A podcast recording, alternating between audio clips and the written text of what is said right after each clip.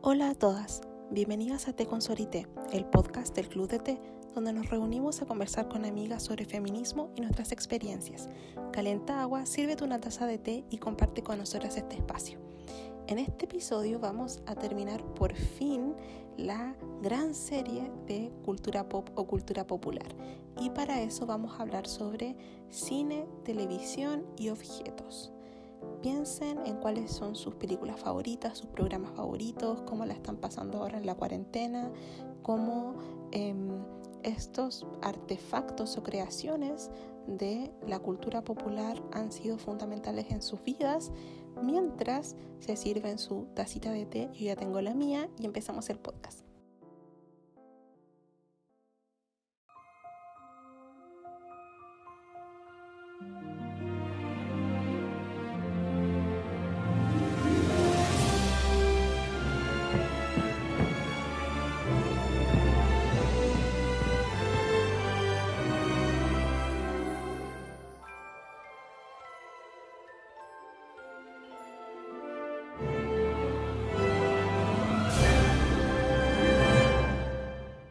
Hola a todas, ¿cómo están? Hola Cata, les doy la bienvenida a este onceavo capítulo de nuestro podcast de Consolité.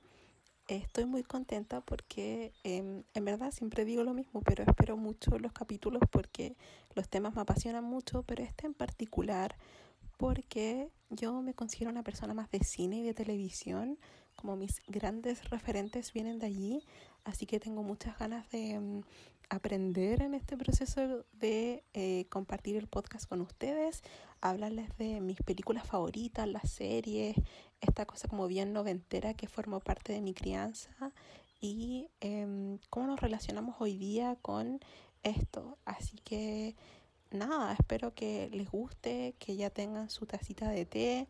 Yo ya tengo mi tecito elefante como siempre mis galletitas de mis amigas Chinchi Cookies y Conino Bakery, porque hemos tenido hartos especiales de Miffy Day, eh, Sailor Moon Day, Studio Ghibli Day. Estamos con muchas celebraciones, así que tengo mi stock de, de galletitas, así que estoy feliz y lista para grabar. ¿Cómo estás, Cata?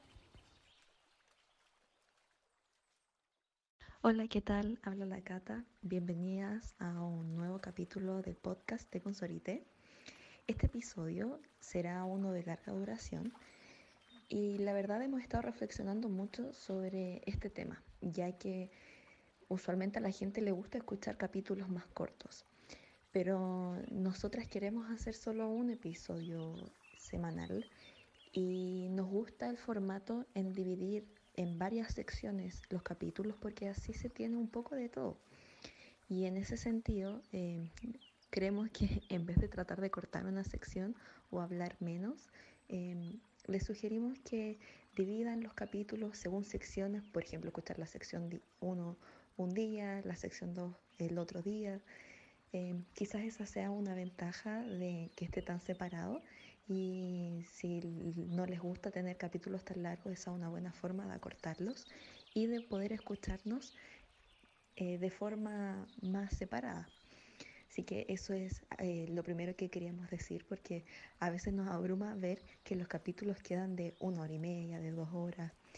Así que esa es nuestra recomendación. Y perdón y al mismo tiempo muchas gracias por escuchar los capítulos completos.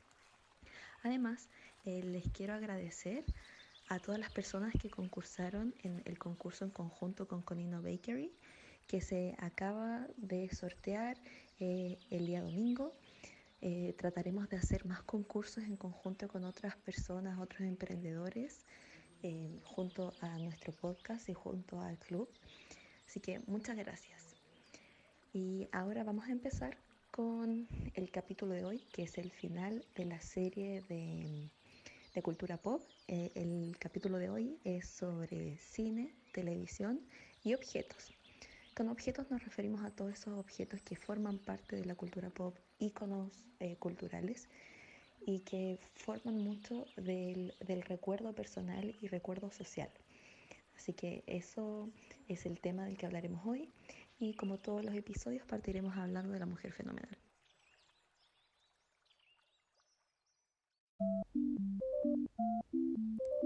Mujeres fenomenales que marcan nuestra historia.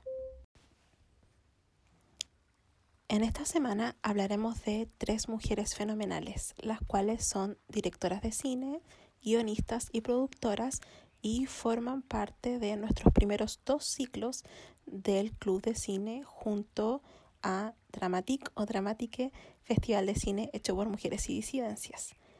Si participan en el Club de Cine o siguen nuestras redes sociales, sabrán de quiénes voy a hablar.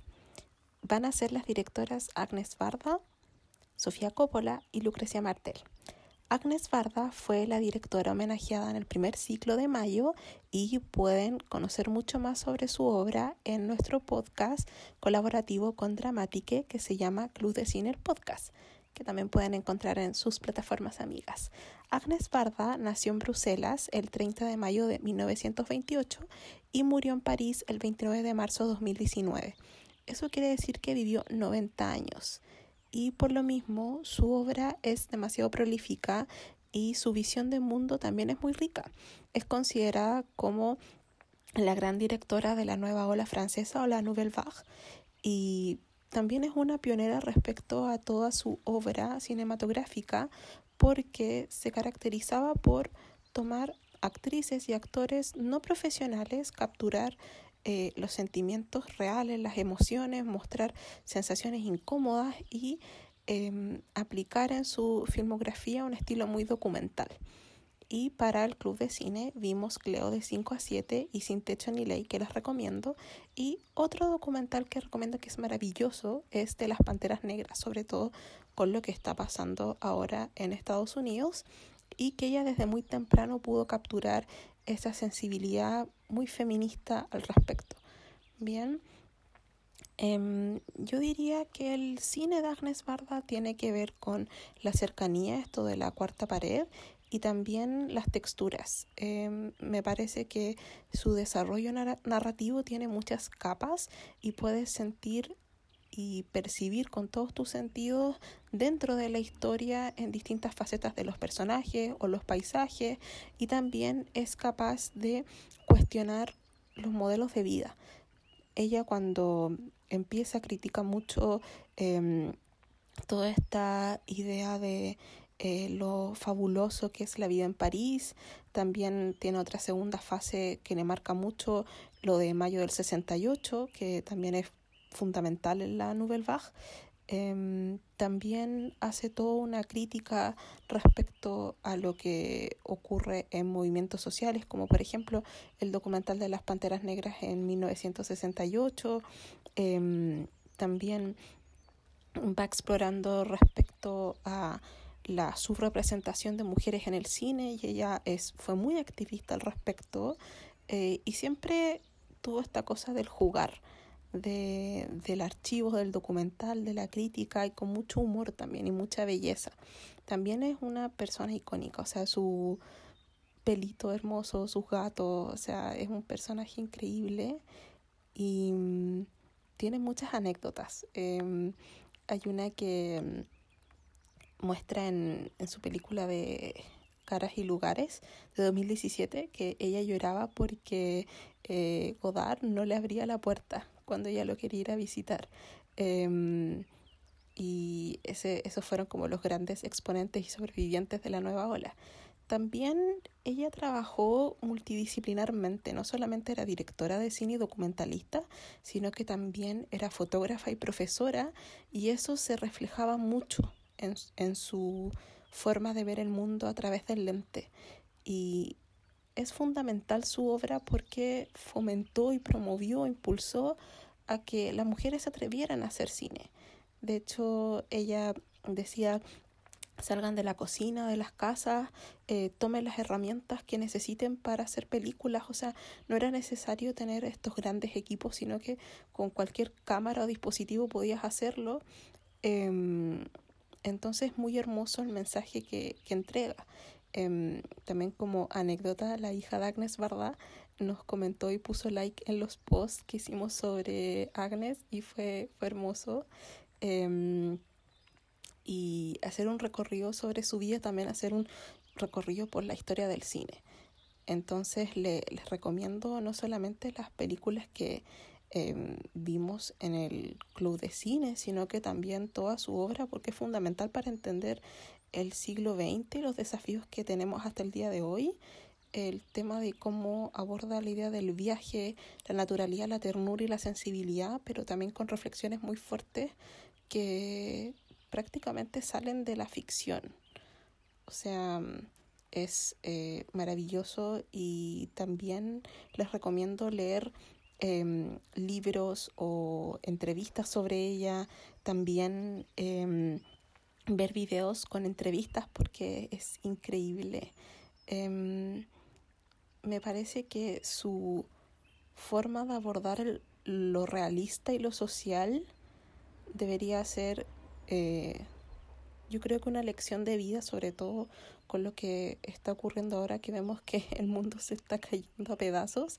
Y no olvidemos también que ella eh, nunca recibió un Oscar, sino que recibió uno honorífico, póstumo. Entonces, eh, por lo menos se, se, llevó eso y tuvo grandes reconocimientos. Pero vamos a ver que es muy difícil que las mujeres tengan eh, el reconocimiento que merecen a nivel como de premios, de pares, sobre mm, su trabajo, lo que ha sido denunciado múltiples veces, de hecho en la última entrega de los premios Oscar también ocurrió, así que para que le den una, una mirada a eso.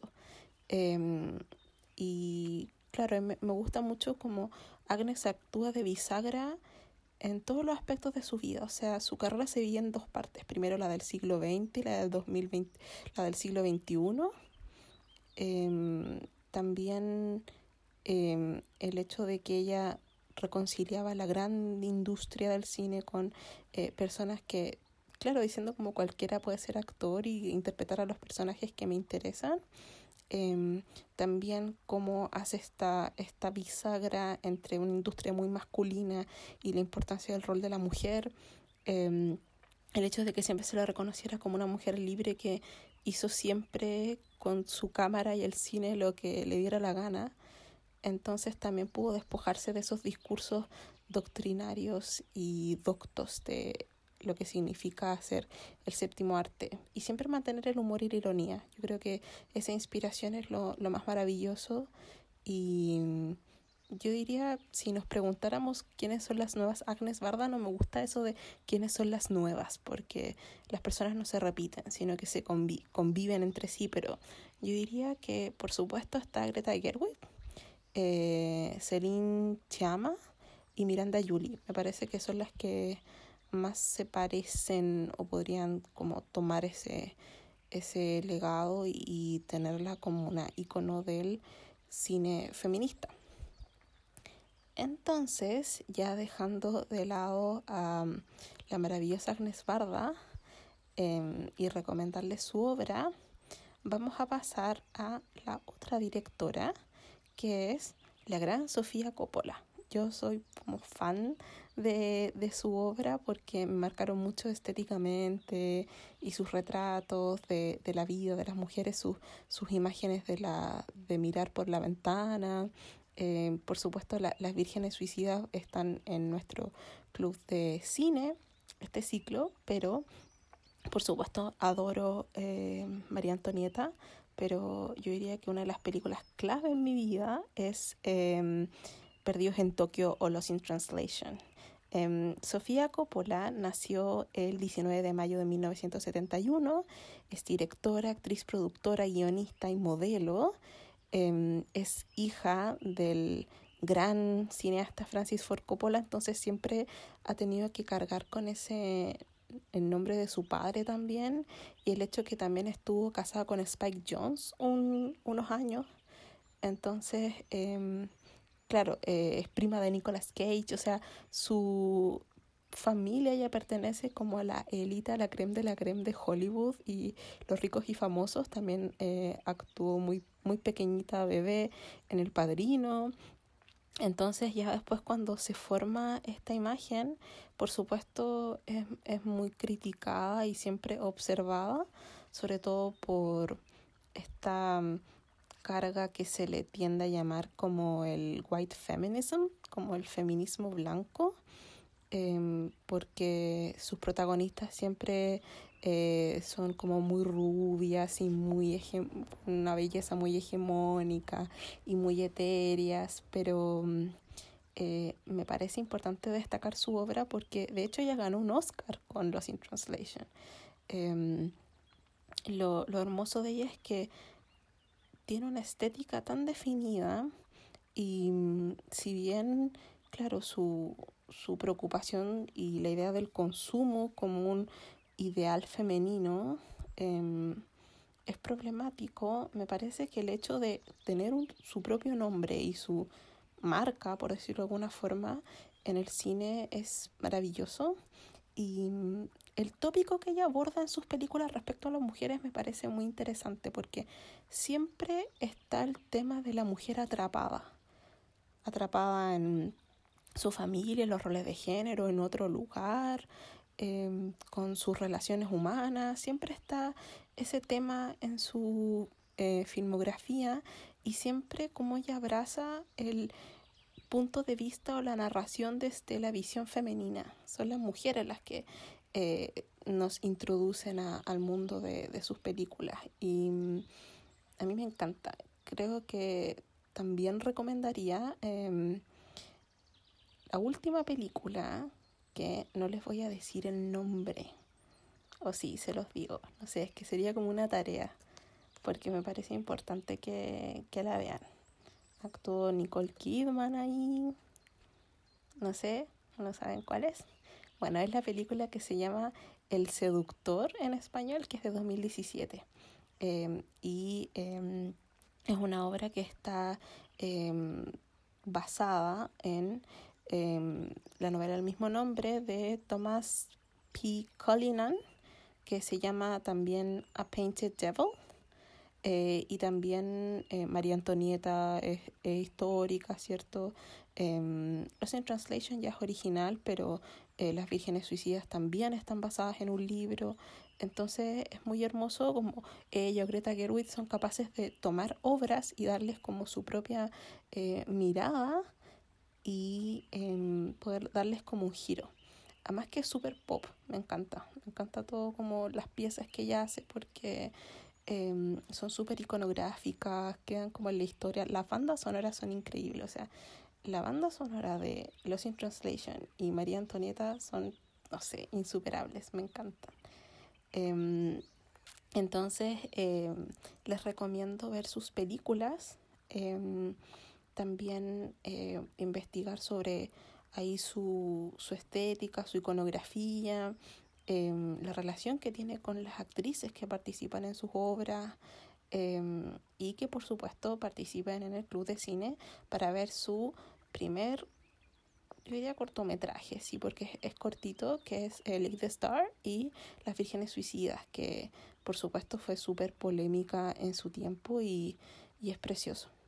Y mm, insisto con el tema de la mujer atrapada, porque eh, son mujeres que si bien pueden ser como muy hegemónicas y con todo para ser exitosas, pues son hermosas, tienen como eh, muchas oportunidades en la vida, son admiradas, respetadas. Eh, vamos a ver que están como en una especie de jaula de cristal, sobre todo María Antonieta. Así que em, esa forma de, ver el mundo también es súper bella y como em, vemos la idea como del, de esta jaula o de como estar en una casa de vidrio un poco, que me parece muy muy interesante.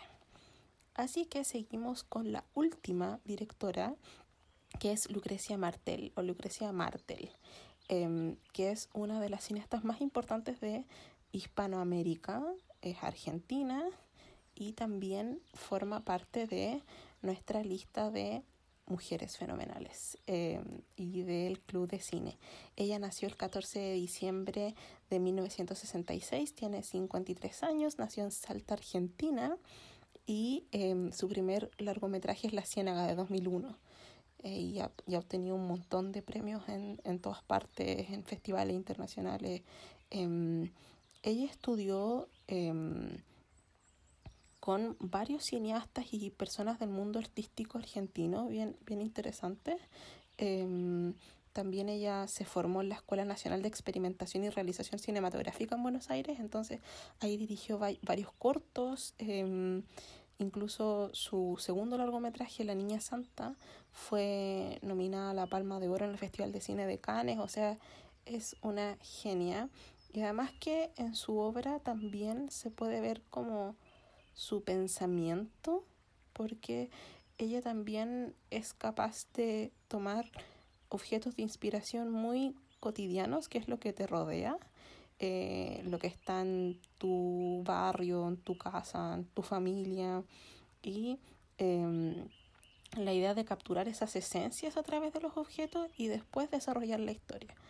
Entonces también em, ella tiene una, una cosa como bien interesante respecto a lo femenino, al feminismo, porque em, es como renuente a tomar estas etiquetas de feminista o de folclore que también se le, se le ha como catalogado algunas de sus obras, sobre todo eh, Sama, em, porque para ella dice que no hay que caer como en ese pantano, eh, como algo demasiado, como discriminación positiva, como decir que esto es folclórico o esto es eh, feminista. Entonces, claro, su obra en ese sentido podría ser, oh, quizás no es feminista, pero sí lo es el hecho de que eh, se pare frente al mundo y se plantee respecto al cine en términos de artefactos y lo que nos rodea es súper bello. Me, me gusta mucho esa visión que ella tiene de, de trabajar en base a lo de laboratorio y lo de proyectos. Em, ella siempre ha estado haciendo proyectos, charlas, workshops, eh, laboratorios, eh, trabaja con distintas personas alrededor del mundo, entonces sus obras no son como cine argentino, sino que representan muchas otras realidades y distintas mezclas. Entonces, eh, también esa forma de ver el mundo es muy interesante y de hecho ahora por la pandemia ha estado liberando varios de su trabajo, así que eh, también les recomiendo que, que, lo vean ahí si no están participando en el club de cine o si les interesa ver más de, de sus obras. Eh, hay una entrevista en el sitio web lafuga.cl que es cuando ella participa en el Festival de Cine de Valdivia, no me acuerdo cuándo fue, pero eh, ella aborda mucho todos los aspectos de su obra.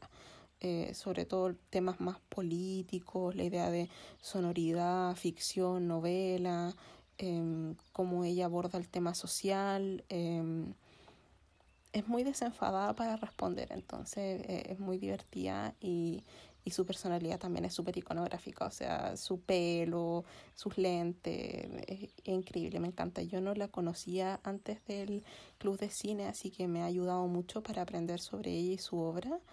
Em, y su desenfado también. Me gusta mucho como que al al verla, al verla o leer sobre ella nos puede parecer como pesada, em, pero no lo es, sino que es como muy aguda. Ya ella em, toma mucho como lo local, lo propio, lo íntimo y rechaza todas estas como exigencias que se les pide a los cineastas como la responsabilidad política o Em, el tema de ser un artista global. Y hay como otro como tip o no sé, como un easter egg que les quiero tirar sobre ella, que tuvo una experiencia con Björk, em, que hablamos sobre ella como una de las mujeres fenomenales en nuestro podcast, así que eh, busquen ahí cuál es la relación entre Lucrecia y Björk, que eh, es maravilloso. Em, y quiero cerrar Em, con una entrevista que ella le hacen en La Nación y le preguntan cómo ve el tema de Argentina, pero ella lo ve respecto a temas sociales transversales y el tema de la mujer. Ella dice que Argentina es eh, muy consciente del tema de la mujer, pero a pesar de esa conciencia no ha podido resolver la inequidad entre hombres y mujeres. No hay correspondencia entre las dos cosas. Tampoco hay correspondencia entre Em, las clases sociales en el país, que esa crítica que tiene ella del cine que es muy blanco, hecho por hombres de clase media alta, em, y las deficiencias del acceso al cine, ya sea de como público de cine o para hacer cine. Así que me, me encanta eso de ella, como ese desenfado. Así que eso, esperamos que les haya gustado esta panorámica general de mujeres fenomenales. Abordamos tres, así que fue todo un desafío. Y vamos a seguir con las secciones de actualidad y a tomar once.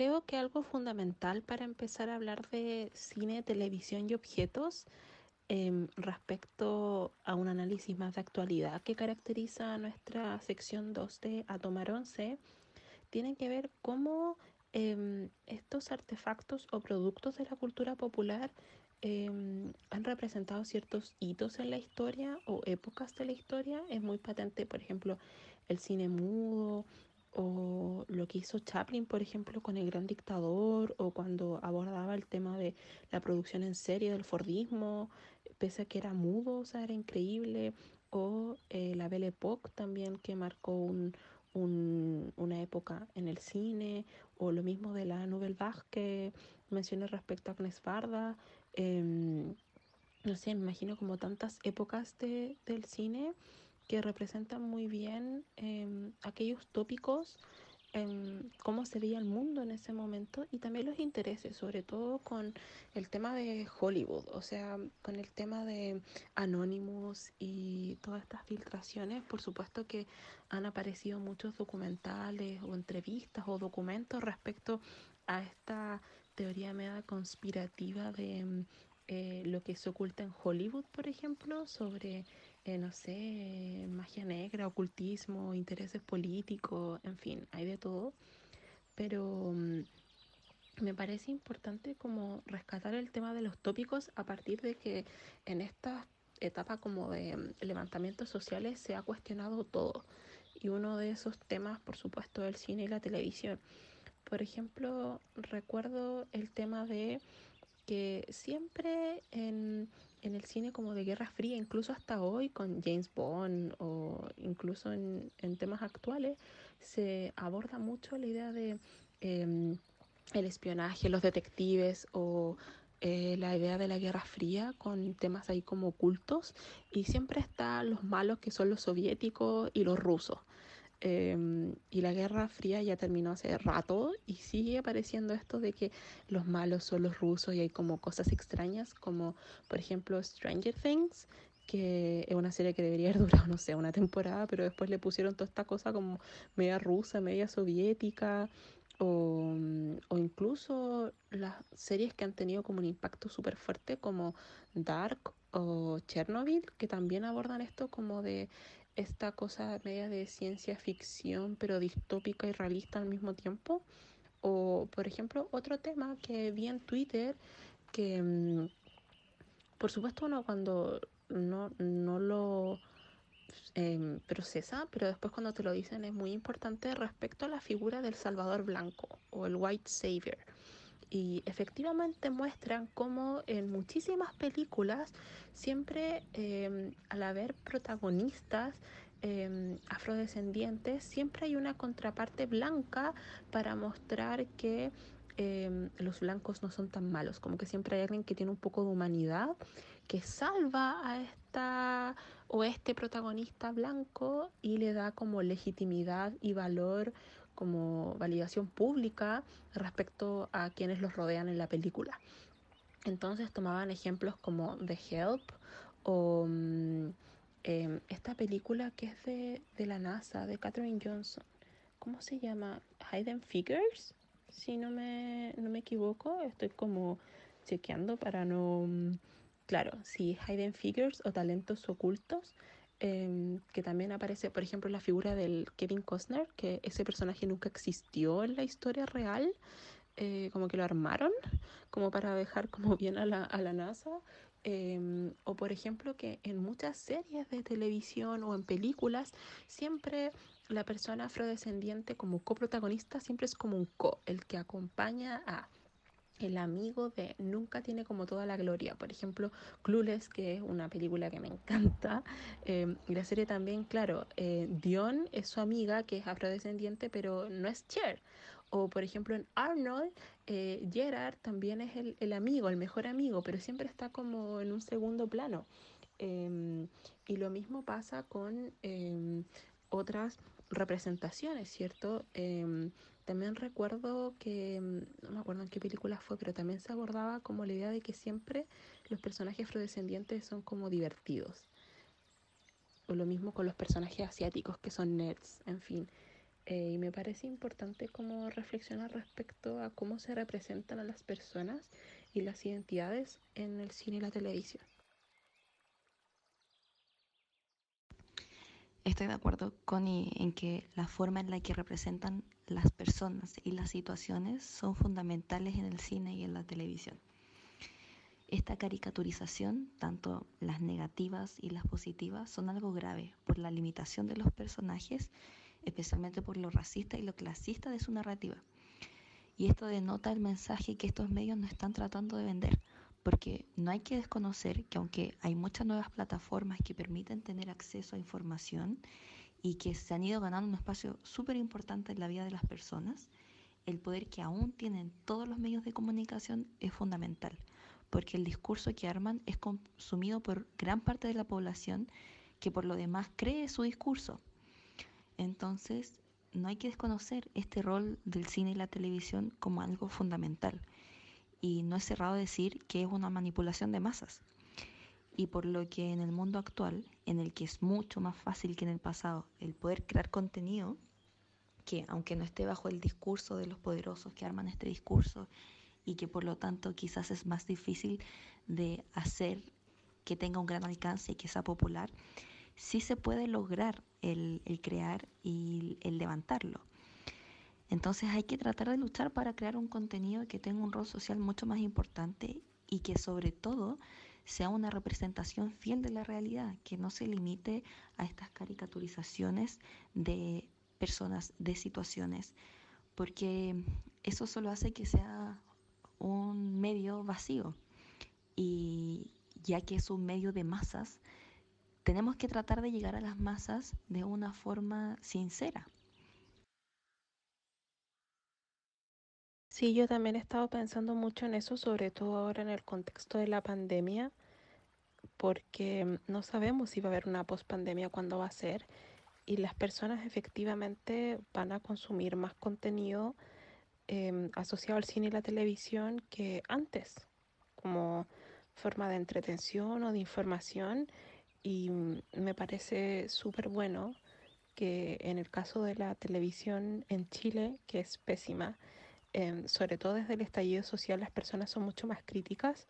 Em, en Twitter, por ejemplo, hay algunas cuentas que capturan em, videos de los matinales, por ejemplo, cuando típico hacen estas entrevistas a políticos y pueden ir compartiendo ese contenido o testimonios de las personas en, la vía pública que también los capturan allí, entonces eso es súper bueno porque se empieza a hacer viral o mm, pienso en cómo vamos rescatando y problematizando obras del cine y la televisión que nos dan mensajes que son súper positivos hoy en día. Por ejemplo, ahora con el tema del Black Lives Matter, em, me ha encantado lo que ha hecho Plaza Sésamo, por ejemplo, em, que en canales de televisión está haciendo como cápsulas y em, en videos también para las niñas y representar, por ejemplo, qué es el racismo o por qué es importante manifestarse por los derechos y una vida digna. Y hay unos videos muy lindos, sobre todo cuando Elmo habla con su papá, de eh, Elmo no entendía por qué a las personas se les discriminaba. Eh, por el color de, de, su piel y él decía, pero si yo soy rojo y mis amigos son de otros colores, ¿qué, ¿qué, sucede? Entonces su papá le dice, bueno, pero es que en Plaza Sésamo no es lo mismo que en otros lugares, como que somos privilegiados en ese sentido. Y fue un, un mensaje muy hermoso.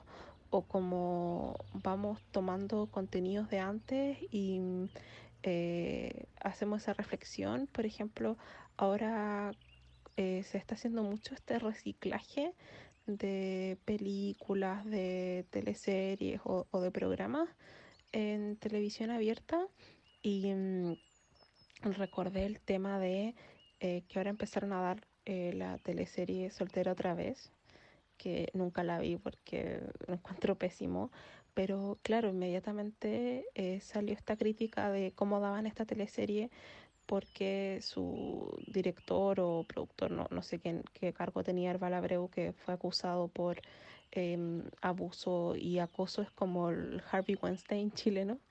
Eh, y también su protagonista, Papas Cuñán, es una encubridora de Nicolás López, también abusador sexual de menores incluso. Entonces, eh, claro, hay un, una reflexión mayor respecto a los contenidos que estamos recibiendo y mm, las personas se están yendo más a plataformas digitales. Me parece increíble eh, todo lo que se da con los youtubers que eh, de verdad son, son una plataforma genial para debatir y de entretención también, por supuesto. Eh, también los podcasts, como que todo el mundo que conozco está haciendo podcasts, eh, como de tomar las plataformas para hacer contenido alternativo.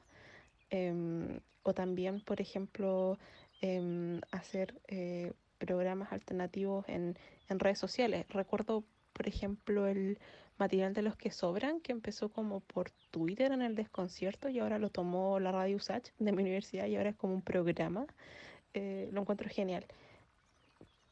Y lo mismo con las películas, ahora que por un buen tiempo no vamos a poder ir al cine, me imagino que van a estrenar eh, nuevas obras en plataformas como Amazon Prime, HBO, no sé cuánto, Netflix.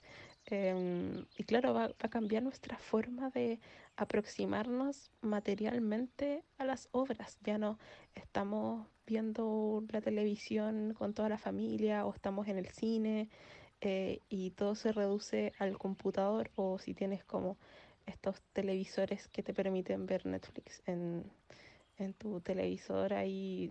Claro, pero es lo mismo, esta cosa como de, del acto de ver una película o una serie va a ir cambiando con el tema de la pandemia y también los contenidos.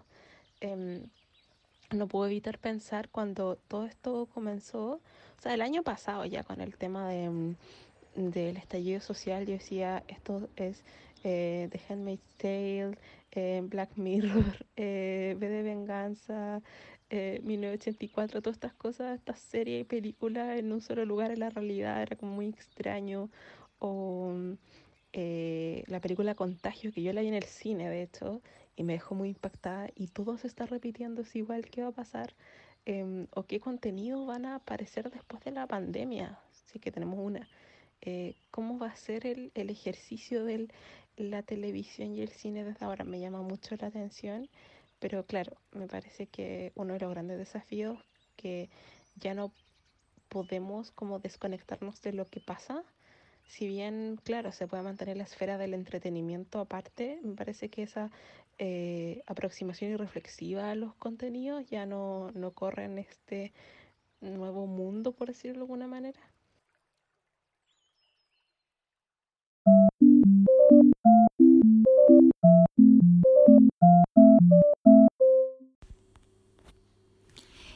En este capítulo, como ya habíamos adelantado, hablaremos sobre cine y televisión. Para esto queremos hacer una pequeña introducción sobre ambos temas. Primero, ¿qué es el cine? El cine es una técnica y un arte que consiste en la captura, montaje y proyección de fotogramas de manera rápida y sucesiva. El resultado es la ilusión de una imagen en movimiento. El cine emplea la tecnología fotográfica para crear la sensación del movimiento. Las grabaciones de audio que suelen acompañar esta imagen ayudan a construir una experiencia estética o informativa audiovisual. Además de la ficción, puede emplearse también para la filmación de documentales o incluso para el periodismo audiovisual. Dada su capacidad de narrar historias empleando ilusiones y efectos especiales, el cine es considerado una de las bellas artes, llamado el séptimo arte. Por otro lado, a veces se lo considera como un punto de encuentro de las artes, por la fotografía, la escritura, la música, etc. Como breve historia del cine, tenemos que remontarnos a finales del siglo XIX, en el que con la instauración de las ciudades como eje de la sociedad surgió un público y una cultura de masas. Además de este contexto social, la ciencia estaba experimentando con nuevos materiales y de esta forma los avances tecnológicos propiciaron que el invento del cine se pudiera desarrollar. Fueron los hermanos Lumière los que inventaron el primer proyector cinematográfico a finales del siglo XIX, siendo la primera presentación formal del cine en la historia en el año 1895. Durante mucho tiempo, las primeras experiencias cinematográficas eran tomas documentales muy simples y cortas y de, además muy cotidianas, tales como un bebé almorzando, un tren arribando a una estación, obreros derribando una pared, etc. Luego de las primeras experiencias de estos hermanos, el cine durante años fue considerado una atracción de feria y un recurso para magos.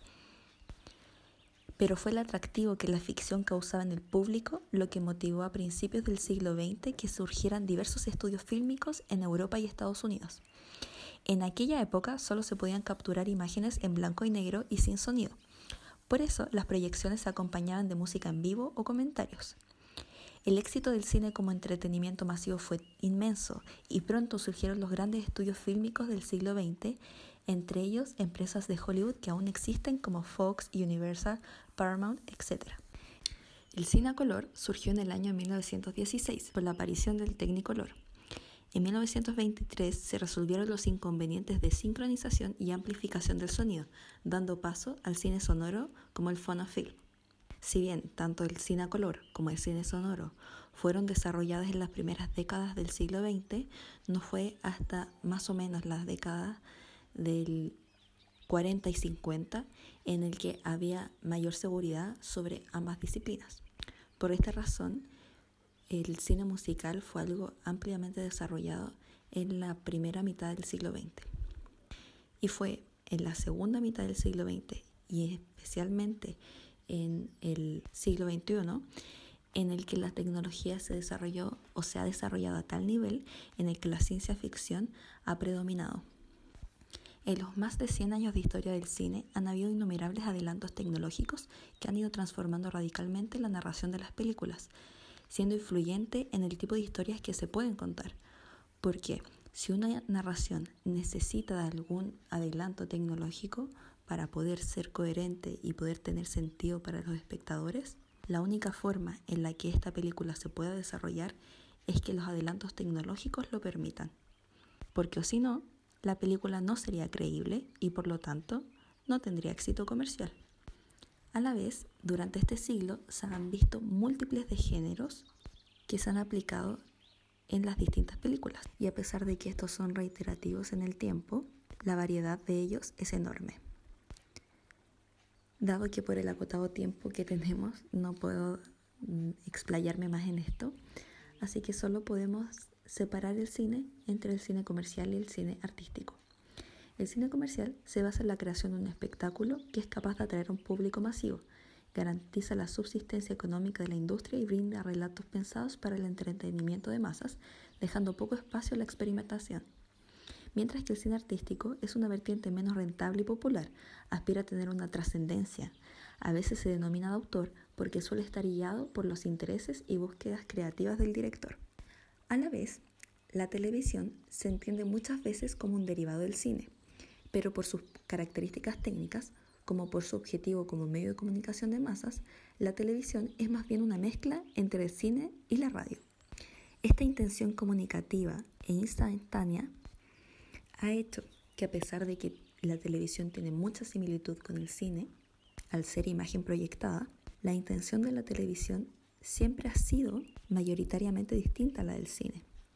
Y el hecho de que la creación de ambas disciplinas sea paralela en el tiempo demuestra que estos intereses son separados. Los primeros intentos de transmitir imagen a distancia se realizan mediante la electricidad y sistemas mecánicos. Fue recién en el año 1927 que se estableció un servicio regular de transmisión de la telefotografía. Hasta la década de los años 80 del siglo XX se vinieron utilizando sistemas de teléfoto para la transmisión de fotografías destinadas a los medios de comunicación. Fue a finales de la década de los 80 en que se empezaron a desarrollar sistemas de digitalización, en la que la televisión tiene dos partes bien diferenciadas, por un lado está la digitalización de la producción y por otro el de la transmisión. Fue con la digitalización que la televisión logró su expansión y a pesar de que en los últimos 10 años ha habido una expansión gracias a la tecnología del Internet, en el que mucha gente ha dejado de consumir televisión, es indudable decir de que la televisión no ha muerto y no morirá, pues al igual como se pensó en su momento que sucedería con la radio, la televisión es un medio de comunicación y aunque tenga muchos géneros dentro de la misma, en el cual pueden haber programas de entretenimiento, de cultura, etc., la función de la televisión es muy distinta a la que tiene plataformas como YouTube, como Netflix o como las redes sociales. Son todas estas tecnologías y nuevas plataformas que nos ha brindado Internet que tanto la televisión como el cine han sufrido cambios, pero también sufren mucha presión de parte del público porque están perdiendo consumidores. Obviamente este es un tema de conversación y discusión y nos gustaría que ustedes nos dejaran sus impresiones en nuestro Instagram o nuestro Twitter. Connie, ¿tienes alguna reflexión sobre el cine y la televisión? En verdad la televisión y el cine han cambiado tanto que mm, es, no sé, hermoso ver cómo vamos creciendo con eso. Eh, creo que sería entretenido que conversáramos sobre nuestros primeros recuerdos sobre el cine y la televisión.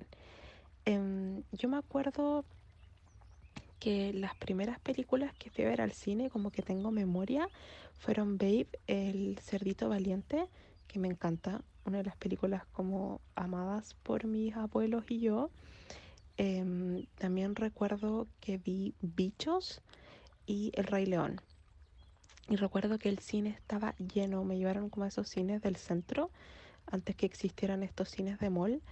Y fue como muy en vacaciones de invierno, así que estaba como lleno de niños. Y lo hermoso de ese tiempo, que es súper poco salvable, pero no importa, que mm, McDonald's tenía como los juguetes de las películas. Entonces lo mejor era como ir a ver la película y después nos llevaban al McDonald's como a, a comer cajita feliz y tener los juguetes.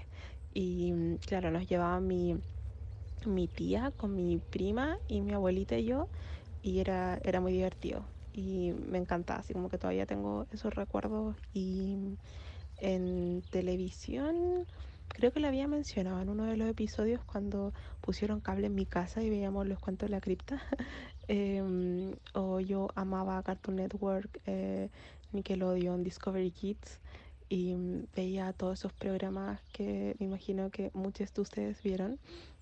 Em, no sé, me encantaba ver, voy a ir como por canal. Mm, por supuesto me gustaba todo lo que era Nickelodeon, tipo eh, Rugrats, Rocket Power, em, los Tom Berries, eh, Ginger. Eh, y Arnold es mi como serie favorita de la vida, me, me encantaba. Y pese a que salió cuando yo era más grande, mi, mi, placer culpable, que me daba como vergüenza porque a mis primos chicos les gustaba, eh, era como los bananos en pijama y los Teletubbies, lo admito, me encantaba mucho su estética hasta el día de hoy, ahora son como referentes vintage, así que genial. Eh, ¿Qué más? Eh, claro, también recuerdo que me gustaba mucho ver Candy Heidi Em, también eh, Sailor Moon, por supuesto, que todavía recuerdo, vamos a hablar de eso más adelante, pero todavía recuerdo cuando vivo primera vez Sailor Moon y estos como anime que salían en televisión nacional, como en el Chilevisión. Em, me encantaba eh, ver eso, Rami Medio, Slam Dunk, increíble. Nunca fui de niña Dragon Ball, no, no me gustaba. Em, ¿Qué más? Em, las chicas superpoderosas, me encantaba. Eh, Dexter, no tanto, pero sí, las chicas superpoderosas sí tenía todo de ellas cuando estaba en el colegio. Em, también me gustaba mucho ver Art Attack, que en esos tiempos, cuando yo era chica, se llamaba Arte Manía. Me encantaba, que me encantaba a mí el arte y las manualidades. Entonces, me encantaba cuando el chico, creo que se llamaba Neil, hacía estas tremendas pinturas con cosas que encontraba en la calle, como todo muy armado, pero increíble. De hecho, mi profesora de arte en el colegio siempre tomaba todas las cosas de arte y las hacíamos en el colegio, así que era muy divertido. Eh, me gustaba, em, ¿cómo se llamaba? Era como las ruinas del templo escondido, la historia del templo escondido, no sé, pero era un programa que veía en el almuerzo antes de ir al colegio, que eran como colegios, supongo, que iban como a esta selva, a este programa y a hacer muchas pruebas y ganaban premios increíbles, así como viajes y me encantaba, como que mi sueño era sido ir. Y lo otro que recuerdo mucho es que cuando yo era chica em, me enfermaba mucho. De hecho, recuerdo que en kinder tuve como una neumonía horrible y después tuve peste cristal. Así que estuve como dos meses eh, en cama en mi casa en kinder. Y mi abuelita me compraba todos los VHS de las películas de Disney. Y eran hermosos, aparte yo los ocupaba para hacer cosas como para mi Barbie, así. Pero me encantaba ver las películas y mm, era hermoso, o sea, las veía una y otra vez, me, encantaban, las tenía todas y mm, era hermoso pero terrible a la vez porque siempre al principio como en los trailers de, de, otras películas de Disney mostraban como un recorrido para ir a Disney World y no sé, yo no, no he tenido la fortuna hasta el día de hoy de ir a Disney, es uno de mis sueños, pero era tan hermoso y lo único que quería era ir y no sé, era, era muy divertido. Y mm, pasando en TV también me encantaba Daria, la vi mucho. Eh, ¿Qué más? Igual después veía como esos otros programas que salían en, en MTV, pero Daria me, me gustaba demasiado. Y lo otro que también lo había mencionado en otro capítulo, desarrollé como mi fascinación por ver videos musicales. Mm, y, y nada, y fui como eh, articulando la idea de televisión y cine. Eh, creo que fui muy afortunada porque tuve como un ojo crítico agudo desde muy pequeña, siempre fui como muy perspicaz. Entonces recuerdo que en el cable encontré películas increíbles que agradezco haber visto tan chica. Por ejemplo, eh, las películas de Wes Anderson yo las descubrí a los que 12 años. La primera película que vi fue de Royal Tenenbaums y me hice fan de Wes Anderson a los 12. También Estudio Ghibli, que el viaje, el viaje de Chihiro es mi película favorita. También la vi súper chica en el cable y me hice fan de, de Estudio Ghibli, eh, Persepolis, eh, no sé, y un montón de otras películas que eh, son como iconos de la cultura pop que después se hicieron populares y a mí me gustaban cuando yo era muy chica, no tenía idea, pero era, era hermoso. Así que tengo muy bonitos recuerdos de, de este eh, matrimonio entre cine y televisión. Tengo muchos más, pero quiero saber, Cata, que eres más chica que yo, cuáles fueron tu, tus referentes. Por ejemplo, yo no fui de esa generación que veía como Hannah Montana o los Jonas Brothers o, o ese tipo de series. Yo ya estaba grande. Yo soy cinco años menor que la Connie, pero a pesar de eso, eh, siento que la brecha generacional no es tan grande. De hecho, yo siempre he pensado que más, más o menos son siete años en el que ya realmente la brecha es muy grande. Quizás hasta un poco más, ocho o nueve años. O sea, no sé, por ejemplo, mi prima que tiene ocho años menos que yo veía algo prácticamente totalmente distinto a lo que veía mi hermano que es cuatro años menor que yo. Veíamos lo mismo nosotros.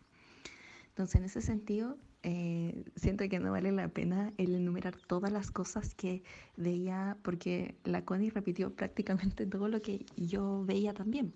Sobre todo porque hay que recordar que en nuestra época, dígase los 90, principios de los años 2000, que era cuando nosotros éramos más chicas y teníamos como ese acceso a la televisión desde un punto de vista distinto, porque hasta quizás los 15, 16 años uno ve televisión de una forma distinta. Después obviamente también uno le gusta, pero ya es un análisis diferente, siento yo, como ya es más selectivo, es más de gusto.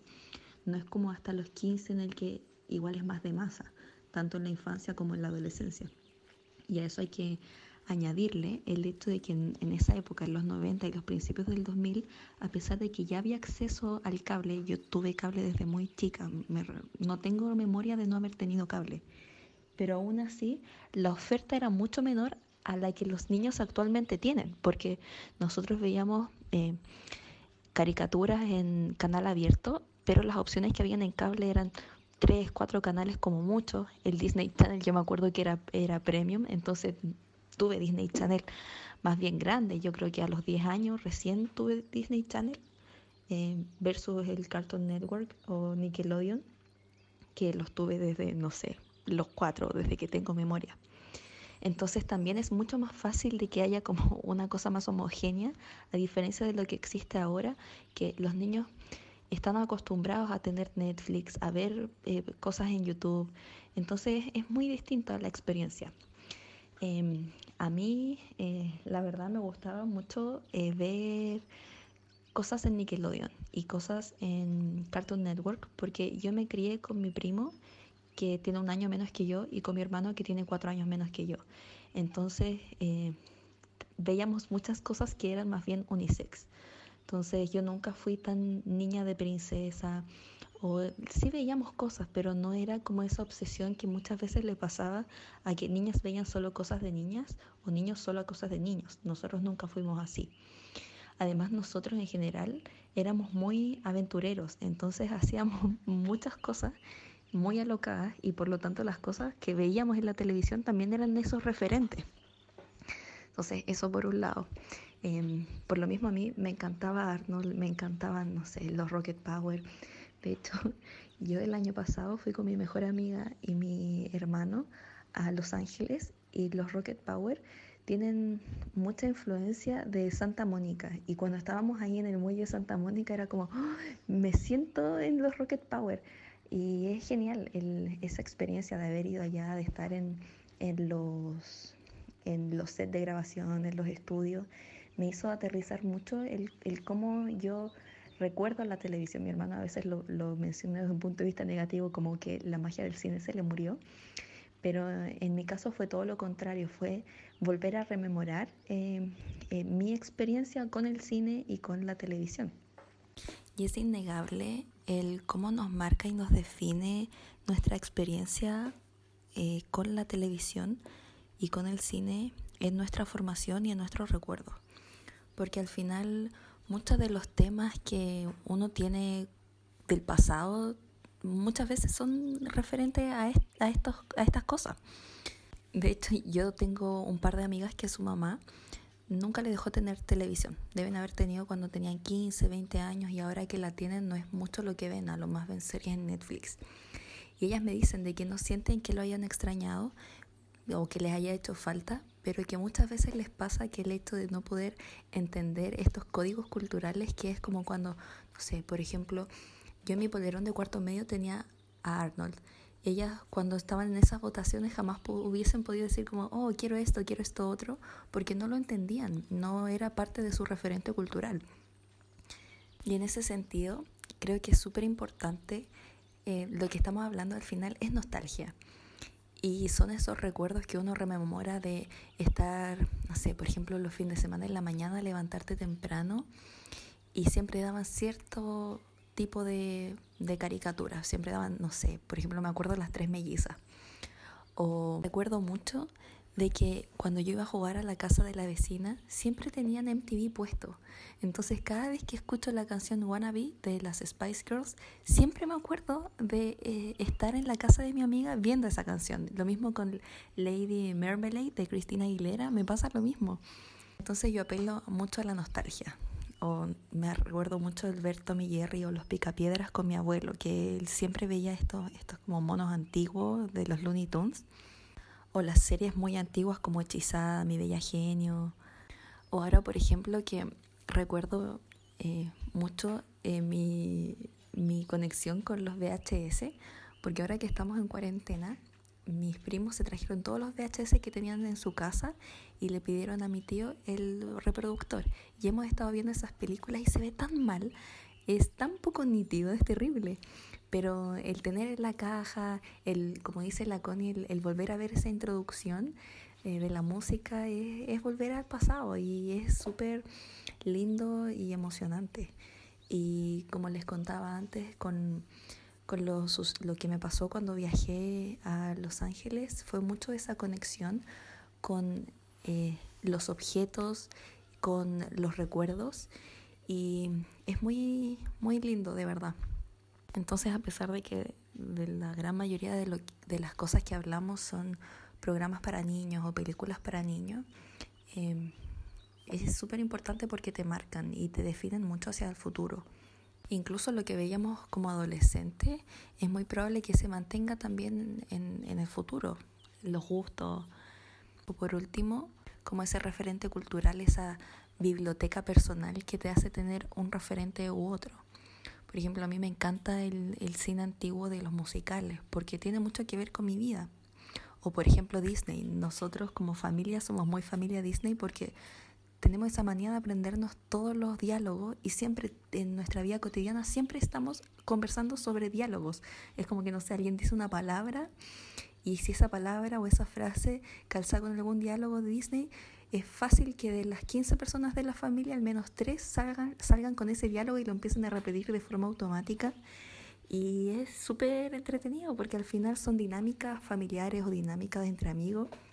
Y cuando esas emociones se comparten, es mucho más eh, emocionante y entretenido el, el recordar el pasado. Son cosas que nos conectan. O sea, tal como dice la Connie en esa canción de, de, de, las películas de Disney al principio que te mostraban Disneyland, eh, que era como Disney es magia. Eh, yo recuerdo la primera vez que fui a Disneyland, en, fui al de París, fui con mi mamá, mi hermano y mi primo, y a todos se nos llenaron los, los, los ojos de lágrimas y como que mentalmente cantábamos esta canción porque es emocionante, más allá de que es un lugar y que es como el centro del del consumismo en el mundo, eh, yo creo que lo que lo hace que sea tan mágico es que apela a la nostalgia. Y en general, insisto, todos estos temas eh, tratan sobre eso mismo. Y cambiando ligeramente de tema, hagamos algo entretenido, Connie. Enumérame un top 5 de películas favoritas y por qué. Si hay algo en lo que soy pésima es para elegir mis favoritos de algo, porque me gustan muchas cosas. Entonces armo categorías en mi cabeza. Por ejemplo, mi película favorita de Wes Anderson es La vida acuática con Steve Zissou. O um, mi película de terror favorita es Shooter, que es tailandesa. Es que traumatizada por vida, así que me encanta. O, por ejemplo, mis chick flicks favoritas, que sé todo lo que dicen, así como los diálogos me los sé completo, así todo mal, eh, es As If o Clueless o Despistados. Las traducciones son horribles. Y Mean Girls o Chicas Pesadas, me encantan así como... De verdad son como iconos en mi vida, de verdad las veo como en cada avión, cada vez que puedo, tengo como no hay otra opción, le doy y lo, las veo. Eh, y claro, así para ver un top 5 de películas favoritas, eh, lo intentaré. eh, ah, y mis películas favoritas de, no sé, de Disney es Mulan, por supuesto. Eh, y de Pixar, eh, amo Toy Story. Yo creo que Toy Story es la única película como franquicia que puede tener 10 mil millones de secuelas y todas van a ser buenas. Que siempre la segunda parte es mala, esa es como la regla, pero no, acá eh, siempre es muy buena. Eh, y Ratatouille, sí, serían como mi, mis favoritas. Y ya yéndome como a lo concreto de cuáles son mis películas favoritas. Eh, estoy pensando en la quinta, pero no se me ocurre, así que voy a ir como de la primera a la última. Mi película favorita en la vida es El viaje de Chihiro, de Hayao Miyazaki, Studio Ghibli, 2001. Eh, es una película animada, pero cada vez que la veo lloro. Eh, cada vez que le doy como una vuelta y todo un análisis histórico eh, de género económico eh, maravilloso, de hecho me sirvió mucho eh, para hacer mi charla de estudio Ghibli del feminismo, porque incluso hay todo un análisis del feminismo marxista allí. No sé, la amo, todos los símbolos, los colores, siempre lloro en la escena de Haku con Chihiro cuando le dice su nombre eh, y van volando así de la mano, no, increíble, no, insuperable. Eh, mi segunda película favorita es Das Leben der Anderen, que es La vida de los otros, que es una película alemana de 2006 eh, que aborda, eh, está en el contexto de los últimos años de la RDA o la Alemania democrática o del lado soviético, ¿cierto? Y muestra cómo se espía por parte de la policía secreta, la Stasi, a los círculos de intelectuales. Y es hermosa, la tuve que ver en, la universidad y marcó mi vida, así de verdad. Cada vez que me dicen cuáles son tus películas favoritas, va a salir la vida de los otros, la recomiendo. También es para llorar, es, hermosa, me, encanta. Eh, otra de mis películas favoritas, eh, la tercera, sería Goodbye Lenin, eh, que claro es de 2003. Eh, también es alemana y se trata de cómo están en el 89, así justo cuando eh, va a venir como la caída del muro de Berlín, también se ambienta en la República Democrática Alemana como en Berlín Oriental y es cuando una mamá eh, entra en coma y su hijo, eh, bueno, cuando despierta, ella era así como una comunista así acérrima, era como dirigente, todo, y armaron como todo para que ella no se diera cuenta que se había caído el muro y que empezaba como esta dominación del capitalismo hacia la parte oriental de Berlín y muestra como es súper difícil, por ejemplo, cuando ella ve ese anuncio de Coca-Cola o para conseguir la comida que ella tenía o, lo, o los diarios, no sé, y la banda sonora de Jan Tiersen, que no hay mejor banda sonora que Jan Tiersen, o sea, si la hizo la película pura. Y de ahí va mi cuarta película favorita, que para muchas personas es un placer culpable. Muchas mujeres eh, fuimos eh, discriminadas y mm, casi como una caricatura, pero yo lo digo libremente, a mí me encanta, me da lo mismo. También la vi muy chica en el cable y fue como, oh, mm, eh, todas estas películas que digo la, las vi como no en el cine, así que eh, esa cosa como más íntima de verla me marcaron mucho, que es Amélie o El fabuloso destino de Amélie Poulain de 2001. Eh, no sé, ni siquiera voy a describir de qué se trata porque me imagino que todas las personas han visto como también la banda sonora de Jan Tiersen, que es la mejor banda sonora de la vida, mi favorita. Eh, todas estas referencias al, al, pelo de Amélie, la ropa, París, eh, el café. Mi sueño es ir a París y hacer como este tour de, de Amelie, donde puedes ir como al café y todos los lugares donde se visitan. Ya, pero es una joven que mm, cuando se da cuenta que eh, fallece Lady Di, la princesa Diana, que también es mi icono, así que por eso me marcó mucho la película cuando la vi de chica. Eh, ella eh, encuentra una caja muy antigua en su baño con distintos objetos y busca a su dueño, que era un niño y que ahora era adulto y finalmente se la entrega.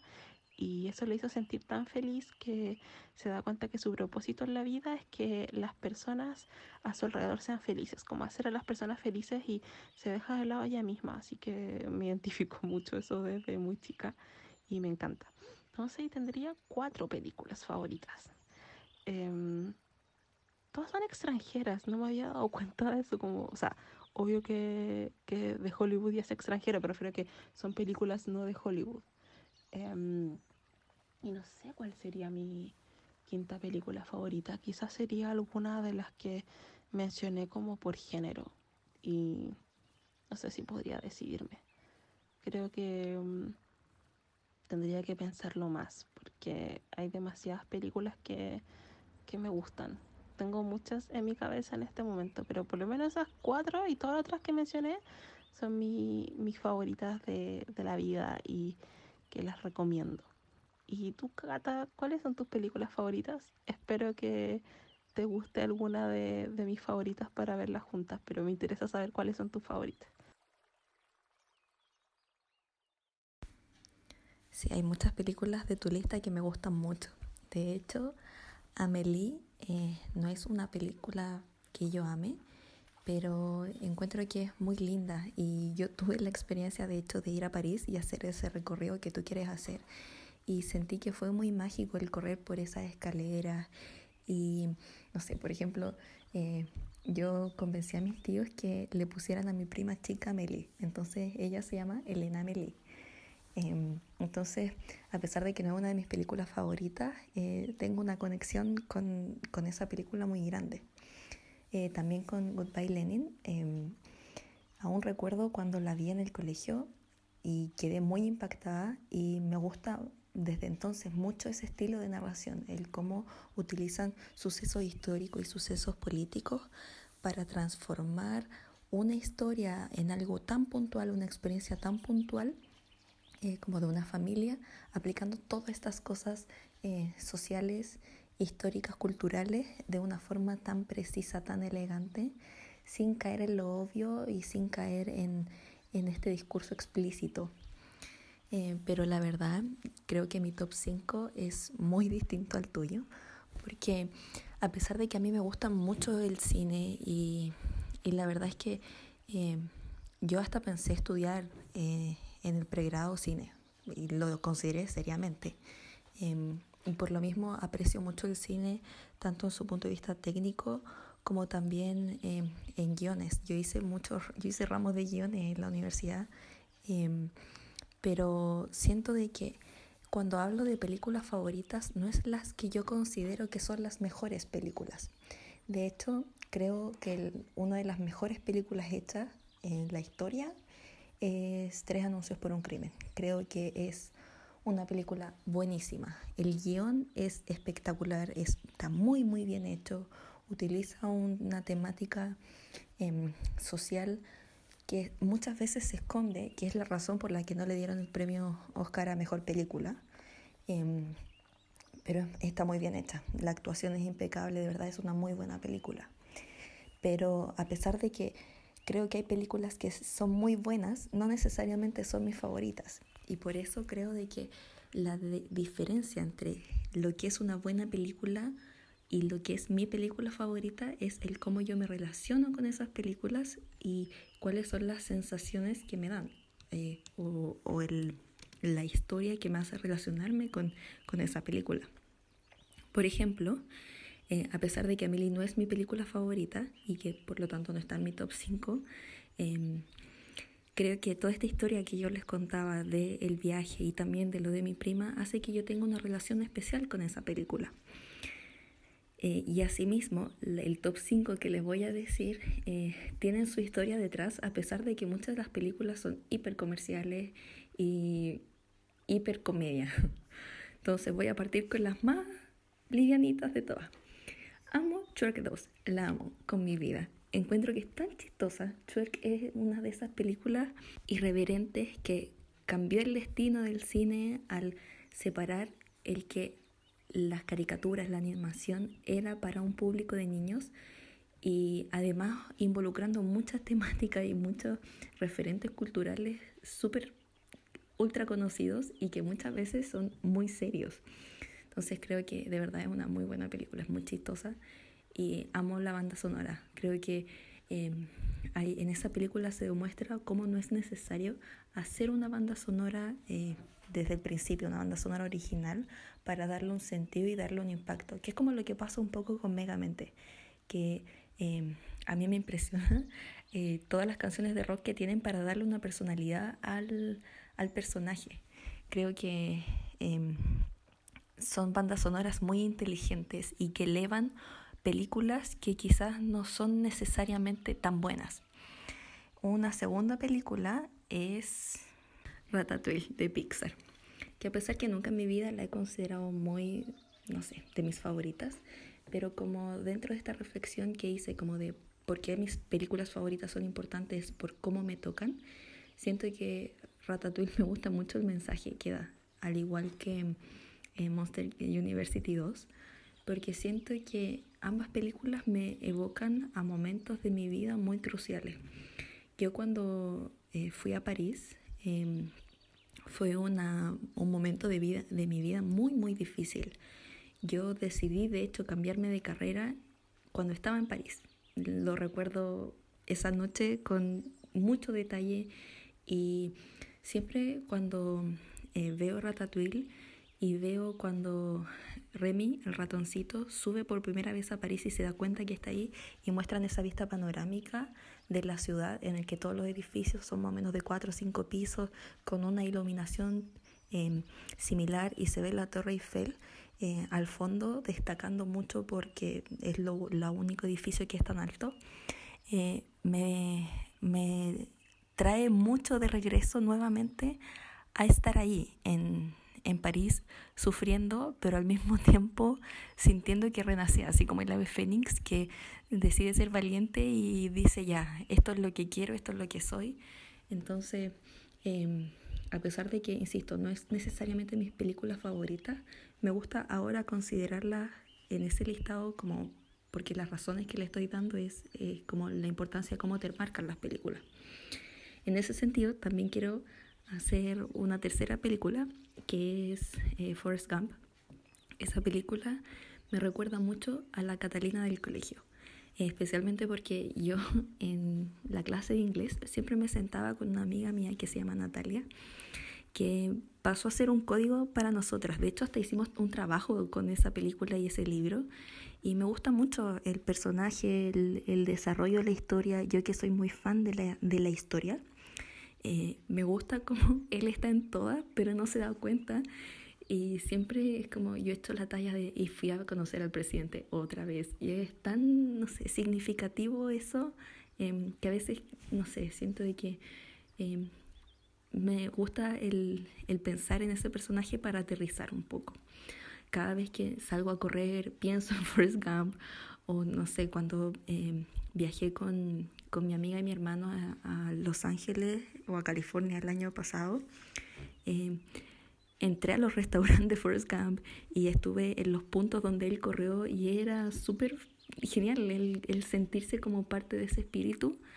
Eh, me gusta mucho el mensaje que dan, de verdad, eh, como ese mensaje de esperanza, esa dualidad de que, qué es lo que eh, existe, si es que es un destino lo que te lleva a la vida o hay libertad. Eh, creo que Forrest Gump es de esas típicas películas cliché que tienen frases tipo para todas las cosas que no sé, si ustedes quieren hacerle una carta a alguien y dedicarle una frase especial, busquen la Forrest Gump porque la va a encontrar y no sé, me gusta mucho eso, siento que me recuerda eh, muchas veces a la Cata que tiene que ser más eh, esperanzadora. Um, para el resto, pero sobre todo para mí. En ese sentido quiero nombrar la cuarta película favorita, que es eh, Medianoche en París de Woody Allen, que es un funador, lo sé, pero de verdad amo con mi vida esa película. Aún recuerdo el día que fui a verla al cine, en el que yo estaba con mi mejor amiga en el cine y por casualidad nos encontramos con un niño del colegio que iba un año más abajo que Gerardo y nos sentamos al lado de él y nosotros lo conocíamos, pero siempre era, lo saludábamos solamente. Y ese día empezamos a conversar mucho más y es súper chistoso porque Gerardo terminó siendo mi mejor amigo y Carol es mi mejor amiga. Entonces está como esa conexión por esa situación, pero además porque a mí siempre me ha gustado mucho los años 20. Tengo como una conexión con eso de, de la bohemia vanguardista, eh, incluso el estilo me encanta. Yo siempre tengo el pelo como de los años 20 y me encanta. Creo que eso que hablan de la nostalgia en esa película, el autodescubrimiento, el, el motivarse a, a, dejar de estar entregado a esa rutina monótona que no te gusta y aventurarte a algo que tú realmente quieres y sueñas, es un muy buen mensaje.